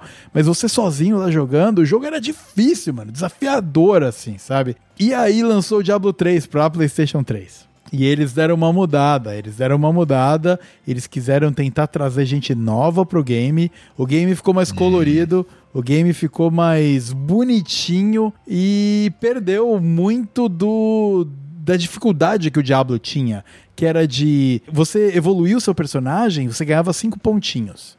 E aí você tinha que pensar, eu vou colocar em destreza, vitalidade, força ou inteligência? Aí você ficava olhando ali e falava, caraca, eu sou um mago. Então eu vou pôr aqui em inteligência, mas puta, se eu não colocar em vitalidade, eu vou tomar uma porrada, eu vou morrer. Então eu vou pôr um pontinho aqui. E dada essa decisão, você nunca mais volta atrás. Nunca mais, nunca mais, sabe? Então, você tem esse desafio. No Diablo 3 virou, mano, whatever, assim, sabe? O personagem sobe sozinho e você pode trocar as, as habilidades quando você quiser. Eu, inclusive, eu tô jogando o Diablo 3 agora, só pela história do Diablo que, que eu, a história é maravilhosa. Só que o game, mano, o, o game não chega aos pés do que era o Diablo 2 e o 1, né? E eu tô fazendo isso em preparação ao Diablo 4 que sai ano que vem. E, e, que eu tô como coçando, porque eu tô vendo, né, os vídeos e tal. E ele voltou a ser Dark, ele voltou a ter pontos de experiência que você coloca um por um e é irreversível. Ele voltou a ser aquele ambiente quase opressivo de você jogar. Quando você tá jogando um jogo e você mergulha no game, você quer sentir o que aquele seu personagem tá vivendo. E mesmo quando era um, um, game quase pixels, como era o Diablo 2, você sentia que era um ambiente opressivo e que tava tudo dando errado e que o mundo estava sendo invadido por bestas demoníacas. O Diablo 3, mano, é mal colorido, velho. Parece que, velho, é, é não funciona. É. Não funciona. Mas é bem melhor do que o Immortal que saiu aí, que agora há pouco a gente pode até cair nele mais pra frente, mas eu não vou nem entrar muito nesse assunto. Eu nunca joguei o Immortal. Ah, não, e nem não perde nada.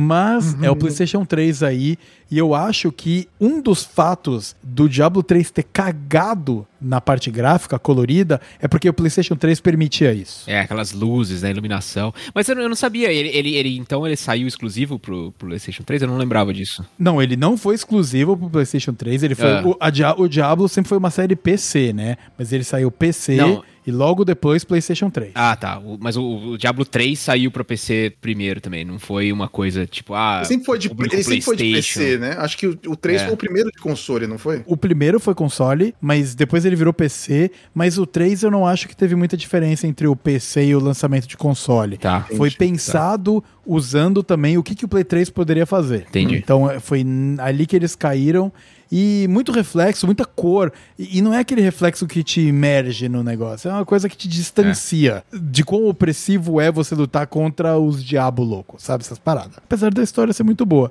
Então fica aí, se você gosta de Diablo. E como eu, tem resistência ao Diablo 3, porque eu tô jogando com resistência a gameplay mas eu tô tentando jogar esse de lado e só e só acompanhar a história. Você tá jogando de forma cinemática, né? Cinema. Pra ver a história. E o jogo é absurdamente fácil. O jogo é absurdamente fácil, cara. Muito fácil. É, isso, isso, isso estraga um pouco, né? Porque você quer um desafio, né? Se quiser só ver história, é só assistir um filme. Filme, ver filme, série, cara. É. Tem muita história boa. É. Você tá jogando um jogo, você quer desafio, cara. Você quer desafio, exato, sabe? Exato. É. Na verdade, eu diria que é muito legal quando você tem uma história boa e um jogo difícil. Agora, se o jogo for só difícil, já tá bom, cara. Porque você quer o desafio. É mais legal com uma história boa? É. Mas eu prefiro um jogo difícil, com história ruim, do que um jogo com uma história excelente fácil. É. Cara, agora essa aqui é uma série de jogo difícil que nasceu nessa época aí também. Ah. Foi a série Demon Souls e os Dark Souls Nossa. da vida. Que basicamente criou um estilo novo, que eles falam, né, que são os Souls Game. Souls-like. São Souls-like. Souls-like. Souls-like. Isso. isso. Cara, esse aí, ele pegou o elementos do hack and slash, né, e falou, não, vai ficar difícil, cara. Se você morrer, você vai perder tudo que você tinha e você vai ter que voltar lá né, no lugar onde você morreu para poder pegar de volta. Isso, isso que é legal do, do, do, Souls, né? Se você morre, você perde tudo, legal, mas você, tem, você pode voltar para pegar de volta. Só que se você morrer entre o no último do último checkpoint até chegar onde, no local onde você morreu para resgatar todos os seus itens, aí você, aí você perde de vez. Então você tem uma chance. E tem uma coisa que é maravilhosa no Demon Souls é que ele é não linear, cara. Sim. Então, pensa assim, você ouvinte, você nunca jogou Demon Souls, mas a gente vai ilustrar aqui para você qual é o processo.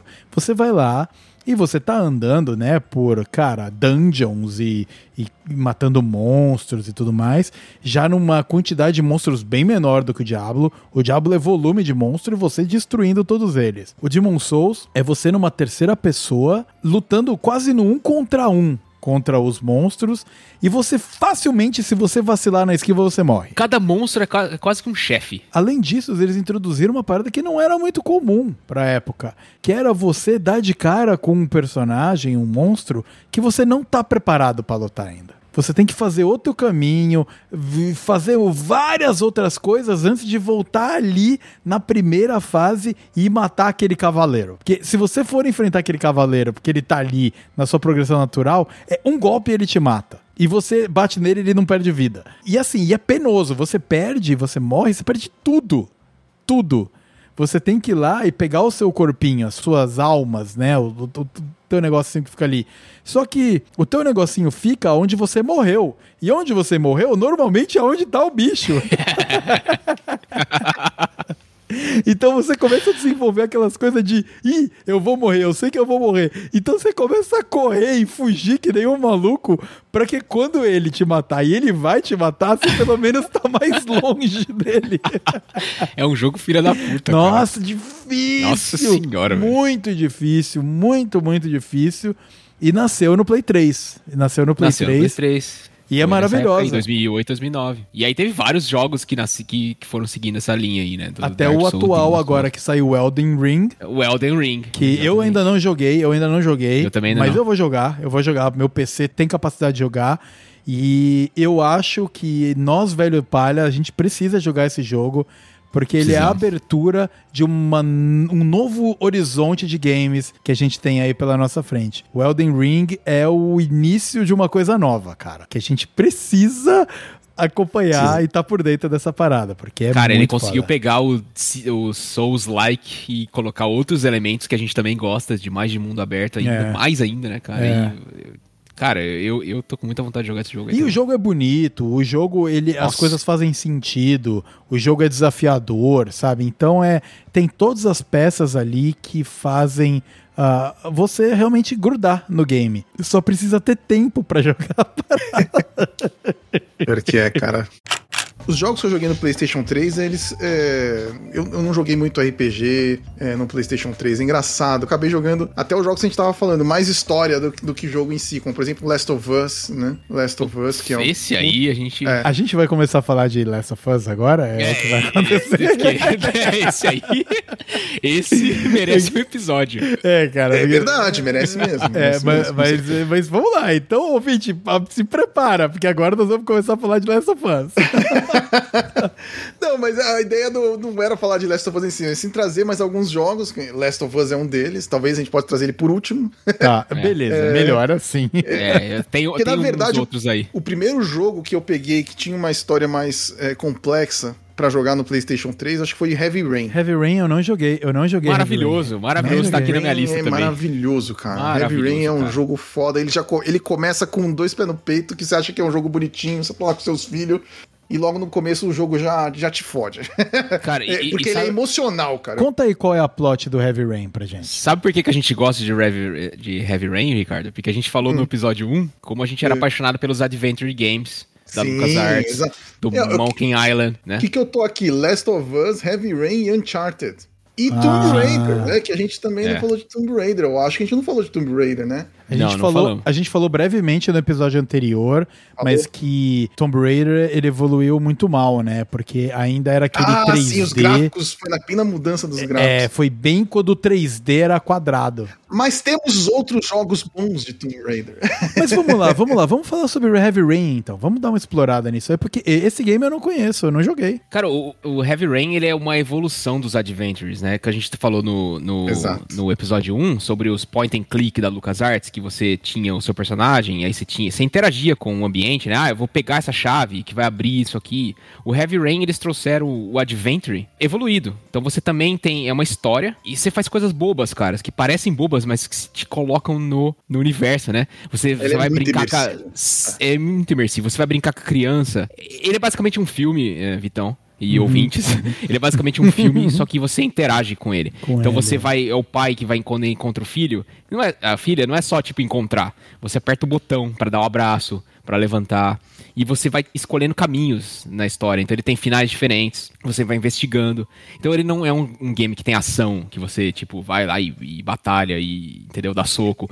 Você vai escolhendo caminhos, apertando o botão, apertando o triângulo, o, o quadrado, de acordo com o que você quer escolher a sua história mesmo. Ah. Gente, pra você ter uma ideia, se não me engano, esse jogo tem tipo 18 fins diferentes. Ele, você pode dizer que ele é um filme porque ele tem uma história extremamente complexa, só que o que você faz influencia na história. Então, ele não é aquele jogo fácil que você chega no fim só pra ver a história.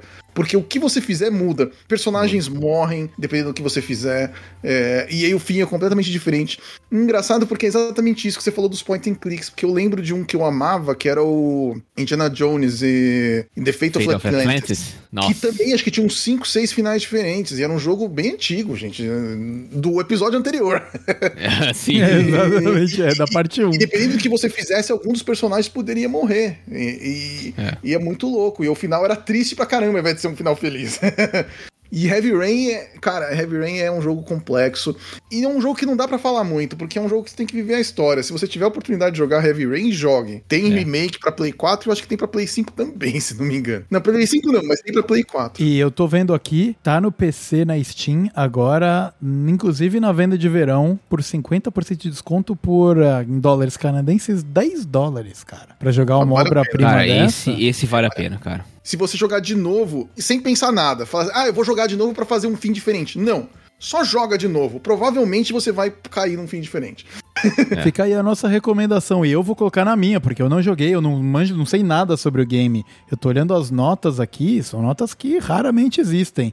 No Steam tá 9 de 10, IMDB 8.8 de 10 e IGN 9 de 10. Meu amigo, É, esse, esse é... jogo.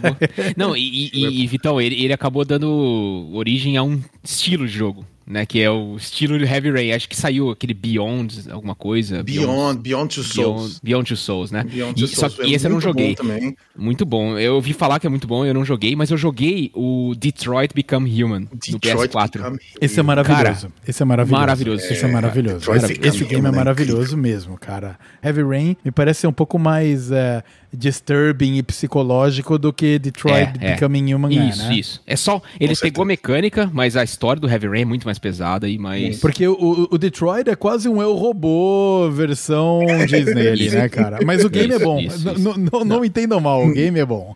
Não, o game é bom. O game é bom. Mas, cara, isso que é legal. Quando, quando eu tava vendo aqui os jogos de PlayStation 3, né, pra gente conversar hoje, eu comecei a ver o- como os games dessa época acabaram criando estilos, né, cara? A gente falou aqui do Dark Souls, foi nessa época. É. E, o- e o Heavy Rain criou esse novo estilo de Adventure. Ele trouxe de volta o Adventure que tava meio que aba- abandonado aí da, da época do LucasArts, né? E ele trouxe de volta um jeito novo. É, E verdade. O Detroit, o Detroit seria o último aí que, que saiu assim. Eu não- eu- depois eu não joguei mais nenhum. E ouvinte, você pode estar percebendo que agora a gente está pingando em vários games, vários estilos diferentes.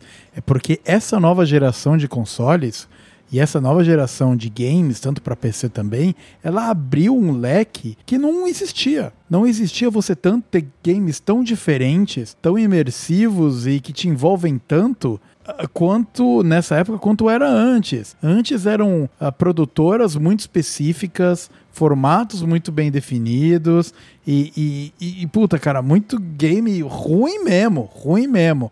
E hoje a gente tem muito game ruim, mas a gente tem muito game que revoluciona as ideias de do que, que um game tem que ser. E um ponto que eu acho que a gente tem que cair agora é que enquanto tem aí a internet, né, puta, a conectividade massiva impulsionando os games ultra competitivos para você, cara, Counter-Strike, época de 2000, os Battle Royales, cara, que veio ali com com PUBG ou até um pouquinho antes para frente, que foram aí agora há pouco tempo atrás. Tudo isso é de um monte de gente competindo junto para ver quem é o melhor. Então você tem esse segmento e ao mesmo tempo você tem um outro segmento que são os storytellings, né? Que, que são o- o- os games feitos para você jogar sozinho e mostrando que ainda tem espaço para você jogar sozinho. E nesse segmento, exatamente nesse segmento, é onde tá o The Last of Us. Que The é Last of Us. uma obra-prima de jogos de videogame. The Caraca. Last of Us é uma obra-prima do entretenimento, cara. Putz. E, e é engraçado, né, que tem tudo pra ser mais um clichê, né? Eu Acho que pra, quem, pra quem não conhece e ouve, ah, é mais, é mais um jogo de zumbi. Cara, não é um jogo de zumbi. Não é. Sabe quando você analisa um filme? Eu preciso do. Cadê Ah, o Gustavo mas- aqui pra, pra ajudar Cadê o cine-olho aqui? É, entendeu? Você tem, você tem aquele, aquele nível mais básico. Você fala, ah, é um jogo de zumbi. Não é, cara. Você pode ir lá, lá pra baixo. Lá de- É. Parênteses, de nível a de gente complexo. tem um episódio aí com o Gustavo, né, também, que acho que eu também participei, inclusive, pra, pra vocês ouvirem aí sobre cinema e tudo mais, né, então... É, tem o, tem o episódio sobre filmes que marcaram a geração. Foi desse que você tá Isso. falando, cara? Eu acho que foi, não, porque ele falou do Gustavo e ele participou, não foi? Não- Foi, então, foram, acho que- inclusive, foram, fomos nós e o Gustavo. São os filmes que marcaram eh, Exato, gerações. É, é. Esse é o Isso, episódio número 11. Foi exatamente Ah, isso aí. E, e- Mas vamos lá, voltando ao The Last of Us, ele é muito interessante porque exatamente o que o Coelho falou, é uma plot simples. Estourou uma epidemia zumbi. Tipo, é um vírus que transforma as pessoas em zumbis e você tem que levar o seu bonequinho pela história para sobreviver a história zumbi, basicamente, que é como todo clichê zumbi encontrar a cura. Sim. Para salvar o mundo, basicamente. Mas é muito mais do que isso, né? É muito. É, é muito... Então, eu, eu fico pensando, por exemplo, The Walking Dead. O The Walking Dead, quando começou, hoje em dia, eu não assisti até o fim, mas quando começou, The Walking Dead não era mais uma série de zumbi. Porque ela não era sobre os zumbis, né, cara? Ela era sobre as pessoas. E é, The Last of Us é totalmente é que você falou, os zumbis é o pano de fundo, que passa longe até, inclusive. Você, você nem vai ver zumbi quase. Você vai, a, a história é muito, muito mais complexa e e ali você vai viver a história. É, é, difícil descrever, cara. Tem que, tem que jogar, né? Last of Us. Mas eu acho que a gente tem que explicar o porquê que esse game marcou a, gente jogando, né? Porque ele abriu um capítulo novo numa maneira de contar história também. De que você entra num nível de imersão tão absurdo que você não quer de jeito nenhum que o teu personagem morra. Porque você sabe que se o seu personagem morrer, você começa de novo. Tudo bem. Só que você não quer que os personagens que interagem com você, que não são os seus, o seu personagem, que são chamados NPCs, é. os non-playable characters, você não quer que eles morram, só que esses podem morrer, porque eles. É, eles você não, não joga. Tá no seu controle, né, cara? Não tá no seu controle. Uma vida, né? E, e, é a história de um, de um cara que ele perde a filha uh, no dia zero, Isso. que a epidemia começa. Da infecção da epidemia. Da, exato, ele perde o, o, a filha, e aí tem um hiato no game. Isso é, isso é a abertura do game. Só os, os, primeiros cinco minutos que você joga. Aí acontecem alguns fatos e o, o, game dá um fast forward de sei lá quanto tempo. Eu não lembro exatamente quantos anos são. É, são muitos. E é você, esse mesmo personagem, já mais velho, um cara que sabe exatamente como agora é o novo mundo dominado por zumbis, onde tem nem luz elétrica direito, cara. A parada tá. O mundo tá distópico mesmo. E você é contratado pra, meu, levar uma criança de ponto A a B, basicamente. Isso. E conforme você vai interagindo com a criança, uma parte emocional começa a se abrir. O cara, inicialmente, ele é muito fechado, porque ele perdeu a criança dele. Ele perdeu. Ele é um ranzinza, né, cara? É, é o cara ranzinzão que não, não quer saber de criança atrapalhando aqui. Exatamente, minha, minha eu vou fazer né, isso, isso aqui é um trabalho. Eu sou quase um mercenário, é. sabe? Eu vou, tô fazendo isso e vou entregar a criança e azar. E se morrer, morreu. Só que conforme eles vão indo nessa jornada de ponto A a B, que é uma longa jornada, ele vai se envolvendo com a criança e a criança, que é uma, uma criança que perdeu a família, começa a se envolver com ele. É. Então as duas partes têm resistências pessoais e psicológicas e ao mesmo tempo entre elas, eles, elas vão trocando experiências e começam a se desenvolver como a gente se desenvolve na nossa vida. Quando a gente tem um trauma e a gente começa a ter que superar esse trauma quando algo de repente similar a, a, começa a acontecer na sua vida. E você, um adulto jogando isso, chega a hora que você não aguenta mais. Nossa, cara. Mas no bom sentido, de quando você tá carregado pela parada porque é muito bem colocado. É muito bem, é a evolução dos personagens. Você vai, vai, você vai vendo aquela relação de pai e filha nascendo ali, sendo que eles não são pai e filho biológico, mas a relação vai construindo. Pela dificuldade da situação. Pela né? dificuldade, cara. E é o que você falou. Você fica cansado emocionalmente, cara. Tem uma hora que você. Exato. Cara, não aguento mais passar por tanta merda, entendeu? E os dois juntos ali. É. Por que, que, é esses, foda, por que, que, eles se fodem tanto? Por quê? Nossa, por que, que tá dando tanta coisa errada, sabe? É. E, e, e você tá fechando um, um arco do game e de repente algo acontece e um arco completamente inesperado come, se abre. E, e até que chegou o um momento onde o, o protagonista que é você jogando, ele começa a virar e falar: Cara, eu não vou entregar essa pessoa, essa criança no ponto B. É. Eu não vou fazer é. isso com essa criança, sabe? E, é e foda, daí, é nossa, cara, é, é realmente muito. É muito emotivo, é muito emocional. O, o, game, ele, ele mexe. Não, total, cara. E ele mexe com a gente, os, a galera mais velho palha, porque a gente se identifica com coisas que de repente a gente uh, teve dificuldade antes e daí você retoma algo que para você você tinha colocado de lado e você começa a lidar com aquilo novamente. Tem toda essa complexidade maravilhosa. O game é uma obra de arte. Não, e a atuação dos dois, né, dos dois atores. Esse game marcou tanto que eu comecei a pesquisar sobre os atores que participaram, vi documentários.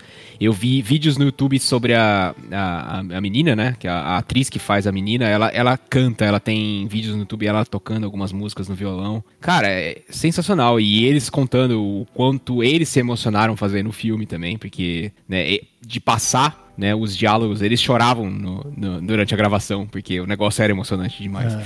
Então, Last of Us foi realmente. Cara, não é mais um jogo de zumbi. É muito mais do que isso. É muito mais do que isso. E a gente, eu, esse é um dos games que merece um episódio só dele. A gente se junta, a gente joga jo os jogos inteiros e daí vem falar. Ah, sim. Porque é, ele é maravilhoso. E há pouco tempo atrás, acho que há um ou dois anos atrás, lançou a parte 2. Esperadíssima parte 2 do, do The Last of Us foi um hiato entre a parte 1 e a parte 2 de 7 anos. E sabe o que é interessante? A gente tá falando dele aqui, mas ele, ele saiu pro 3, né? Ele teve um remaster no PS4. No PS4. Né? 4. Quando você coloca, pode colocar aí, quais são os melhores jogos de PlayStation 4? Você vai ver The Last of Us, que não é um jogo de PlayStation 4. É. Ele foi remasterizado. Mas é. ele é lindo. E saiu a nova remasterização Play 5. Ah, saiu? Cara, nova... olha isso, cara. Saiu uma nova remasterização. É, é uma obra de arte. Então, e, e, eles é reconstruíram mesmo, assim, os movimentos estão mais reais do rosto. É, não é só um remaster de melhora de resolução, eles realmente refizeram, refizeram, o jogo de novo. De trocar os, trocar os sprites de textura ali, né, cara? Não é isso, né? Não, é, Ai, exatamente. cara, maravilhoso, maravilhoso. Vocês, vocês jogaram o primeiro do FSS? Vocês... Eu joguei. Eu joguei no, primeiro, no PlayStation sim. 4, olha, olha que interessante. É, eu tinha no 4, o PlayStation 3, joguei... mas eu joguei no 4 já remasterizado. Ah, eu, joguei, eu no joguei no 3, cara. Eu joguei, eu joguei no 3, no eu não joguei. joguei no 4. E eu tenho ele no 4 e não joguei ainda, porque eu não sei porque eu consegui ele no 4, mas eu não joguei, precisava jogar. Eu joguei é. no 3, não preciso jogar de novo. É aquele game que você começa a jogar e e você vai embora jogando e quando você para, você percebe o quão cansado você tá, assim. Porque é, o, é uma imersão verdadeira. Sabe quando você às vezes vai ver um filme no cinema, você se envolve tanto no filme que parece que você viveu ele e você sai moído, você sai cansado do filme?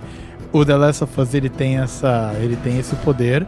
E há pouco tempo saiu The Last of Us 2, a parte 2, que foi. Ela foi um pouco debatida, né? Porque teve gente que amou e teve gente que odiou do fundo do coração. Eu não joguei, esse eu vi. Eu vi, eu vi gameplay só. Eu, eu não joguei, mas eu vou, eu vou jogar. Eu vou jogar em algum momento sim. Mas é, eu acho que para quem desgostou do, do The Last of Us Part 2, é porque o game atingiu exatamente o que ele queria. É. Ele queria que você ficasse absurdamente desconfortável com as ações que você está tomando. Era isso que o game queria fazer. Então, o que no 1 é a relação entre pai e filha se redescobrindo e eles quebrando o tabu, o 2 é você quebrando o tabu como jogador de que tudo Nossa, que você cara. joga você é o herói. Você, esse aí é um tapa na sua cara. Esse é um tapa na cara, esse é. Esse é um tapa na cara e que muita gente não gostou. E, e, e ele também, obviamente, que ele traz algumas questões que na época do 1 não eram tanto discutidas, né? Como sexualidade, Exato, diferença é. de gênero, né? Ele traz no 2. E obviamente que tem muito gamer, esses gamer muito raiz, né? Isso aí é lacração, que não sei o quê. Mas que são questões importantes de, de você colocar num jogo, né? É. Então, ele, ele, então ele tem esse fator que você falou aí, ele te coloca, às vezes, no, na posição do, do vilão, e você tem que jogar como sendo vilão. E ele traz essas questões sociais, né, que, de, de gênero que, que são importantes discutir. Mas esse negócio de você ter que jogar como vilão, cara, é, por que, que é um tapa na sua cara? Você começa a ver que, na verdade, cara, ele não é o vilão. Você não é o vilão. Cara, não tem vilão. Quem é vilão, cara? É, todo cara, mundo exato. tem a sua, todo mundo tem suas dores, né? E, e as coisas e, e, no ponto de vista daquele personagem, ele é o bom e, e o outro é o ruim. Exatamente. Então você fala, caraca, velho, eu vou ter que jogar como sendo essa mulher que você odeia, porque aí eu não vou dar spoiler, mas tem uma, uma personagem que você fala, cara, ela é a vilã. E você joga com ela, aí você começa a entender as dores dela. É. E os personagens que você jogou no game 1 começam a fazer coisas para você que tá jogando com essa outra personagem é. que eles são os vilões na sua história. E, Eita, só que você, é genial. você tem tanto apego emocional por aqueles personagens que você se recusa é a ver eles como é. vilão. Mas você é. não joga com eles. Você não joga com eles. É puta caraca. Muito bizarro, muito sinistro. Esse jogo é sinistro, cara. Foda.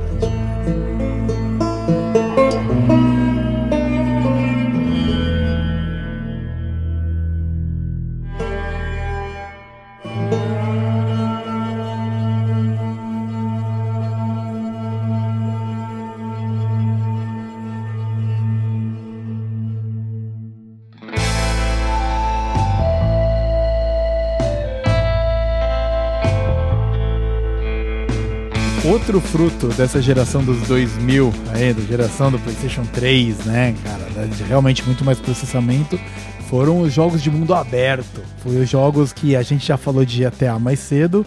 E GTA era exatamente isso, cara. Você entra e você tem o ponto ali que marca onde é a sua missão.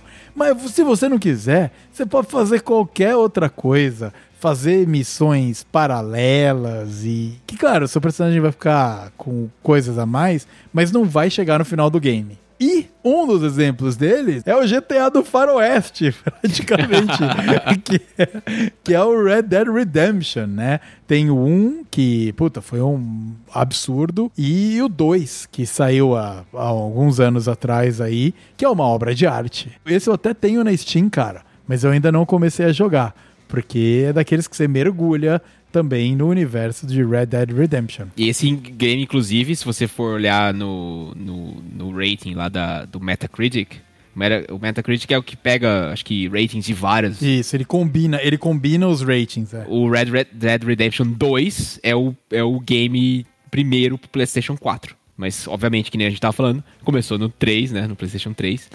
Que, cara, eu tô começando a ver aqui que o PlayStation 3 foi o que. Essa geração foi o que deu início a muita coisa. O, o Red Dead Redemption 2, ele é PlayStation 3? 4. Não, não, o... 2 é 4. Ah, o 2 é 4. Isso. O primeiro, primeiro é PlayStation 3. O primeiro é PlayStation 3. Ah, o primeiro tá, é 3. Só que o 2 o 2 ele é o, top 1 do PlayStation 4, pra você ter uma ideia. Mas o Red Dead Redemption 2, 2 ele é maravilhoso, não, cara. É, é maravilhoso. Então, é. basicamente, é você, ouvinte, pra você que não conhece, é uma história no faroeste. Então, você é um, um cara que vive ali na época da exploração do oeste do continente americano. Então tem toda aquela tensão com os nativos, né?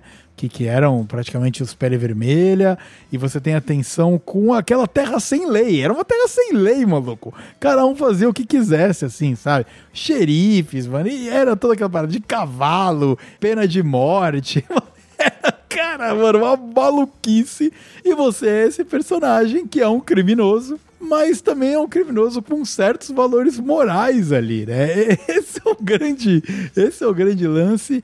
E o game é absurdo, porque você pode fazer simplesmente qualquer coisa. Qualquer coisa você pode fazer. Tudo. Tudo, desde trocar a cor da bota do seu personagem, a espora que você vai usar com o seu cavalo, a marca da assinatura da arma. É o nível que você tem de. É aqui que nós estamos. Nós não estamos mais falando do Mario pulando de caixinha em caixinha. Nós estamos falando de você criar o teu personagem único, que só existe um, e ele é seu. E isso é muito foda. Ah, realmente, eu acho que esse tipo de. A gente trazendo aí, já entrando já, né, no, no PlayStation 4 de, de, de verdade, porque o Red Dead 2 saiu pro PlayStation 4. Mas é realmente, né, esse nível de personalização que você consegue fazer de um jogo. É aquilo que você falou, aquele personagem é seu. Você vai ter aquele equipamento, aquela roupa. E eu acho que isso é uma coisa que veio também aquilo que a gente estava falando da geração da comunicação, né? Da, da, da, internet comunicando a todos. E você, olha que curioso, né? Antes você jogava sozinho. Você era só você e pronto. Então você entra numa comunidade que todo mundo participa de jogo. Mas você tem que ser você ali dentro, né? É. A pessoa tem que te identificar, você tem que ter um, uma marca, né? Então, a, você tá dentro da comunidade, você quer ser único, de qualquer forma. É, e, é. é. e, é. muito louco a quantidade de personalização que a gente vai tendo hoje em dia, né? É, o Red Dead não é esse jogo, apesar que hoje em dia tem o online, né? Não é igual o GTA V online, que acabou virando um jogo à parte, né? Que realmente você. Mas, mas, mas você sabe que eu tenho resistência a esses games online, cara? Porque porque o GTA V, por exemplo, é o que você falou, cara. Você. O objetivo do seu personagem é ser um criminoso brabo, o dono da porra toda. Quando você joga online, todos os gamers, eles querem ser o. O brabo, o dono da porra toda. E o mundo vira um simples caos absoluto, cara sabe? Porque todo mundo quer ser o protagonista, né? E a, a, pra mim, a beleza desses games, quando você joga ele sozinho, é que você é o protagonista daquele mundo. É você construindo Sim. seu personagem pra ele ser protagonista. E a gente tá aqui falando do PlayStation 4 mas também é a geração que entrou o Nintendo Switch. A Nintendo com a pira dela, fazendo o, o, caminho dela ali. Deixa a Microsoft e a Sony brigar que eu vou aqui, ó. Exatamente. O Switch, cara, é um. Eu tenho um conflito com o Switch, porque é um videogame que eu quero muito comprar, mas é tudo caro pro Switch. Porém, é tudo muito só tem no Switch, que é o Zelda, inclusive. Nossa. O último Zelda que eles lançaram, que eu ainda não joguei, eu não joguei, e eu fugi de todos os spoilers, que é o Breath of the Wild, que é o Zelda que lançou o Nintendo Switch, que incorporou o Zelda com todas as coisas maravilhosas que o mundo do Zelda tem no mundo aberto, que é esse mundo aberto que a gente tá falando de uh, Red Dead Redemption, de GTA, de Skyrim, que a gente nem cobriu aqui com muita Skyrim. profundeza, mas o Skyrim foi, foi um... Elder Scrolls Skyrim e The Witcher. Skyrim. O The Witcher 3, que é um, um, É, o um 3, absurdo, né? Esse é outra obra de arte. Enquanto estavam essa a Sony e a Microsoft se degladiando nos games ultra realistas e pá, God of War ultra realista e pá, tá a Nintendo noutra casinha, noutra fila, fazendo, cara, mano, o mundo deles lá, né? Animal Crossing, sabe? Tipo, É, Animal Crossing tem uma comunidade incrível, cara. Tem. Comunidade gigante, gigante, gigante, gigante. cara, gigante. E o Switch eles acertaram também na veia, né? Que é tanto um console de mesa quanto um portátil. Isso é fenomenal, porque realmente acho que um dos principais problemas é você. Ah, o console fica na televisão da sala, por exemplo. Você vai ali jogar na televisão da sala, mas agora vamos ver um filme. Ah, mas eu quero jogar. Um quer jogar, outro quer assistir. Vira aquele inferno. Não, tudo bem, cara. Eu pego, faço o meu cliquezinho ali, pego meu Switch e vou jogar no quarto, vou jogar em outro lugar, não tem problema. É. E funciona muito bem como um portátil, cara. É muito bem. É, Eu tenho o Switch Lite, né? Eu não tenho o Switch que dá pra ligar na televisão. Porque como. Ah, é verdade, tem, né? É, tem duas, duas tem- opções. É, porque como eu sou fã de, de, de Pokémon e eu jogo Nintendo especificamente por causa de Pokémon, eu gosto de outras franquias da Nintendo, mas o que faz eu jogar Nintendo é porque se não tivesse Pokémon, eu, eu provavelmente não teria um Nintendo Switch. Então eu não estaria jogando as outras franquias da, da Nintendo. Então o que faz jogar Pokémon? E Pokémon é nasceu como portátil, né? Eu até acho difícil ver ele na televisão, né? Eu nunca nem joguei na televisão, porque como eu comprei o, o Switch que eu tenho é o Lite, então ele, ele não tem saída HDMI, né? Ele só funciona como portátil mesmo. Então eu não tive a experiência ainda de jogar Pokémon na- na- numa televisão Full HD, porque é Full HD, né? O Switch no- ali na, naquela base dele.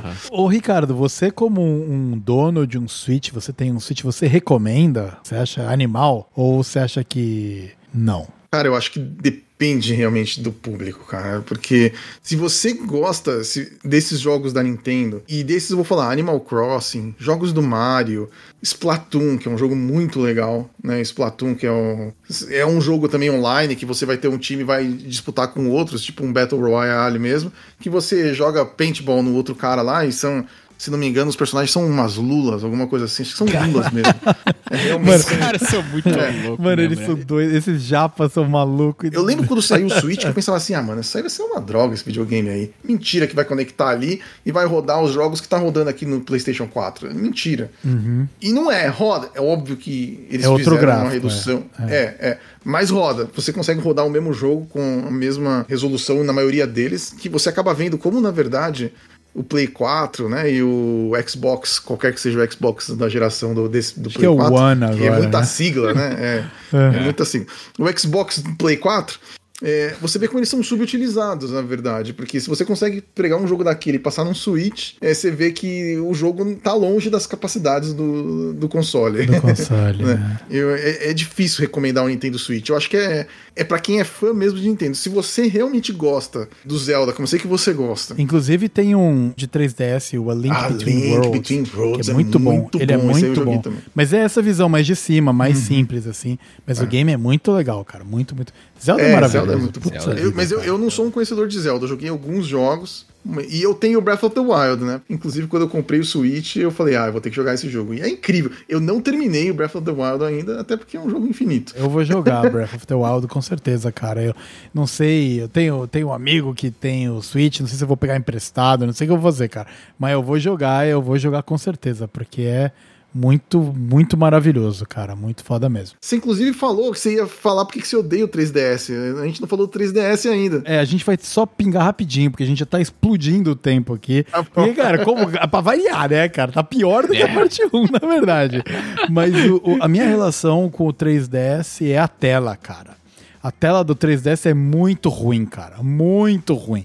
Eles tentaram colocar aquele lance de 3D ali. É. Mas, velho, é tenebroso, cara. Eu até jogo no zero de 3D, né? Pra não ter 3D É. nenhum, mas mesmo assim o, o estilo do pixel e tal, eu acho muito péssimo, cara. Eu acho muito, muito ruim. Tentaram forçar um 3D ali. Era na geração que tava saindo filme 3D no cinema, que você tinha que pôr um óculos, era uma merda. Pra mim não rolou, apesar de ter muito game bom, né? Inclusive esse Link Between Worlds é do 3DS e o jogo é maravilhoso. Mas eu preferia que fosse uma tela normal, em vez do que um 3DS, cara. Do que aquela Então, tela. você tem que pegar o esquisita. Nintendo 2DS, então. Que é os jogos do 3DS Esse, com uma é, tela 2D. cara. É, exato. É, mas E agora. todo é- mundo que joga fala que é muito legal. Eu não, não peguei um 2DS na mão ainda, ele é um videogame mó estranho, né? Porque ele, ele não dobra, ele é, é um tablet, assim, um Ah, tablet, né? ah. Mas ele parece um tablet mesmo, assim. Ele é horrível, mas quem joga fala, ele é muito mais confortável de jogar do que o 3DS. E ainda não tem o 3D. A tela não é feita pra 3D, então acho que o Pixel talvez fique melhor. Como eu não peguei, não posso. Porque no 3DS, mesmo zerado ali, é o, é, fica muito distorcido, fica muito esquisito, cara.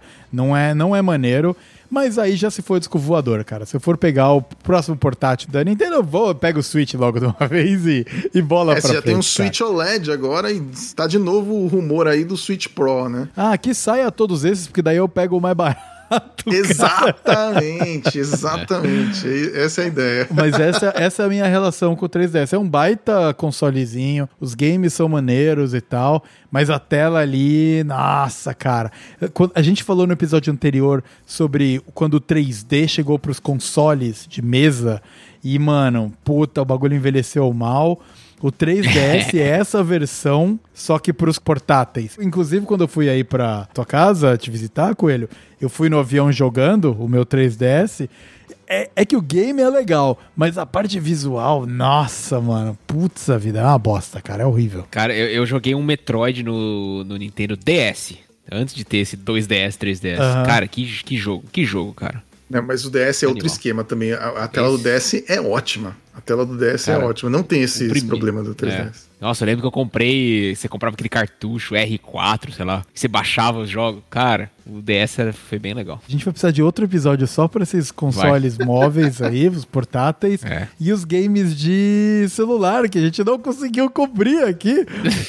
Que, aliás, no próximo episódio, o Doom ressuscitou também o First Short Total. Person. né? É, Esses novos foi, Dooms aí, a gente também tem que falar disso no próximo episódio. Então, Temos, né? Falar, então cara. ouvinte, a gente vai deixar aqui, a gente vai ter que fechar mais uma vez. Não conseguimos cumprir a missão. Vai vir uma parte 3. E eu acho que de repente as próximas partes agora elas vão ser mais vinculadas a gêneros específicos. Agora abriu muito gênero. Tem os survivals, tem muito o que falar de survival, tem game de mundo aberto, tem muito o que falar de game de mundo aberto, tem Pokémon, tem game de drama, cara. Puta, tem game que você sai moído do jogo, que dá pra gente falar sobre isso também. E se você, ouvinte, tem recomendações aí, gosta de algum ah, assunto específico, vem falar com a gente, que a gente vai abordar. Mas por hoje, eu acho que já deu, porque afinal, afinal não dá pra gente fazer aqui uma trilogia do Senhor dos Anéis, cara, com a. Ai, ai.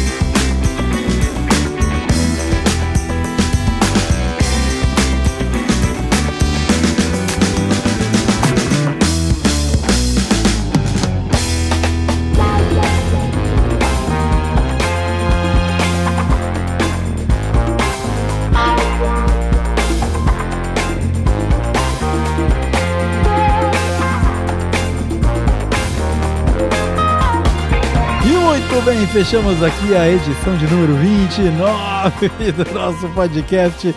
A gente aqui falando sobre games, junta esses três nerds falando de game, vai muito longe. Vai muito longe, é impossível a gente cobrir tudo que a gente tinha planejado, mas deu pra cobrir bem, deu pra cobrir bem a parte aí do PlayStation 3, a parte dos games entrando em outro nível, a parte dos games começando a afetar a gente mesmo adulto, né? Que já realmente quebra aquele miticismo que existia no passado de game é coisa pra criança.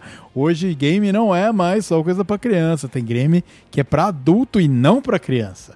Então acho que deu pra gente explorar um pouquinho disso aí. E eu gostaria de abrir aqui, como sempre, tradicionalmente, a mesa para vocês se despedirem, começando com você dessa vez, Capitão Coelho. Você foi o segundo a se apresentar e agora você é o primeiro a se despedir. Aí, Vitão, valeu mais uma vez aí pelo convite. A gente aí fazendo passou o quê? Uns nove meses da parte 1. Cara, eu não vi a hora de a gente falar dessa parte 2. É.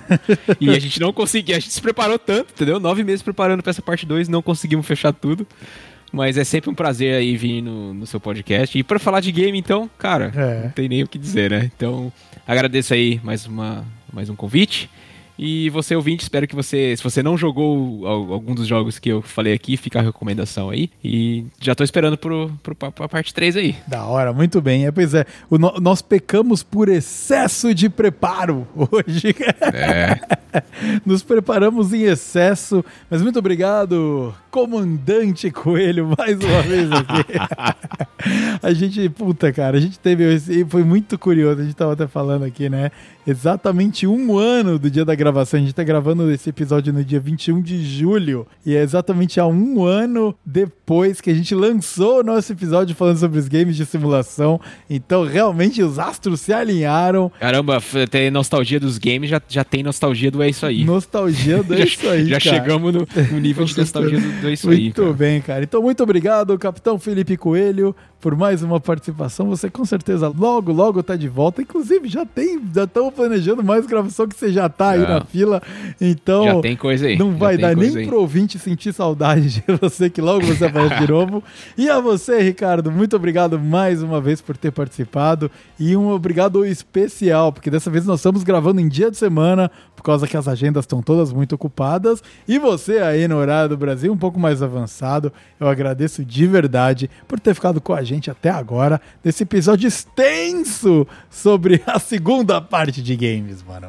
Imagina, pessoal, é uma honra estar aqui. Eu agradeço ter sido convidado mais uma vez. Fico muito feliz da, da gente não ter terminado o nosso episódio, porque ah, tem tanta coisa pra gente falar ainda que realmente tentar condensar tudo dentro de um único episódio seria muito problemático. Inclusive, deixo aqui uma sugestão da gente terminar, claro, né, a, no- a nossa linha do tempo aí da, dos jogos, mas a gente começar já um, um spin-off aí, né, dessa série, é, puxando pra pegar algumas franquias aí pra falar. Eu sei que Coelho tem um monte de coisa pra falar sobre Resident Evil, por exemplo, e, e tantos outros, mas acho que Resident Evil marcou nesses nossos episódios. Temos aí várias franquias que realmente dão um episódio em.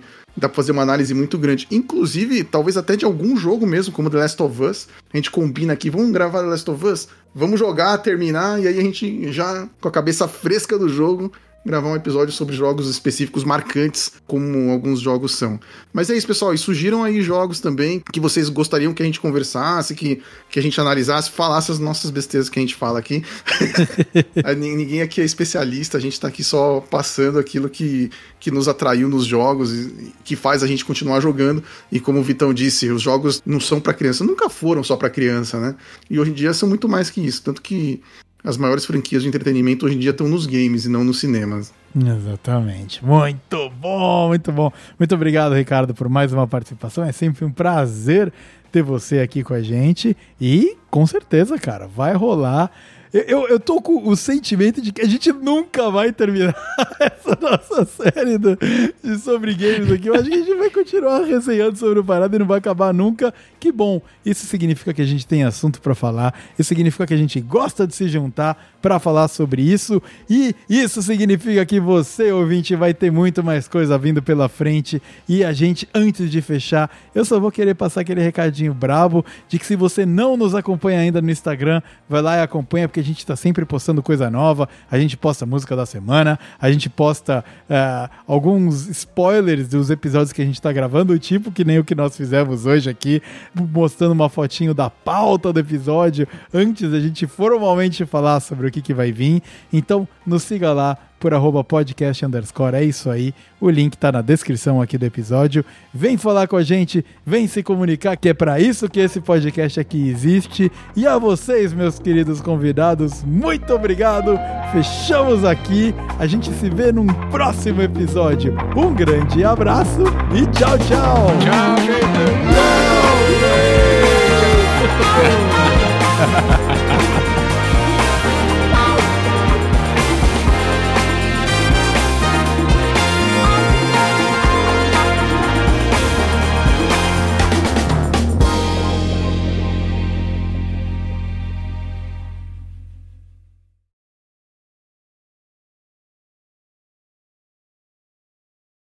Seja muito bem-vindo à 29 edição. Caralho, eu tô começando o episódio como eu gravo com meu irmão, cara. Calma aí, vou ter que virar a chavinha aqui, é outra abertura.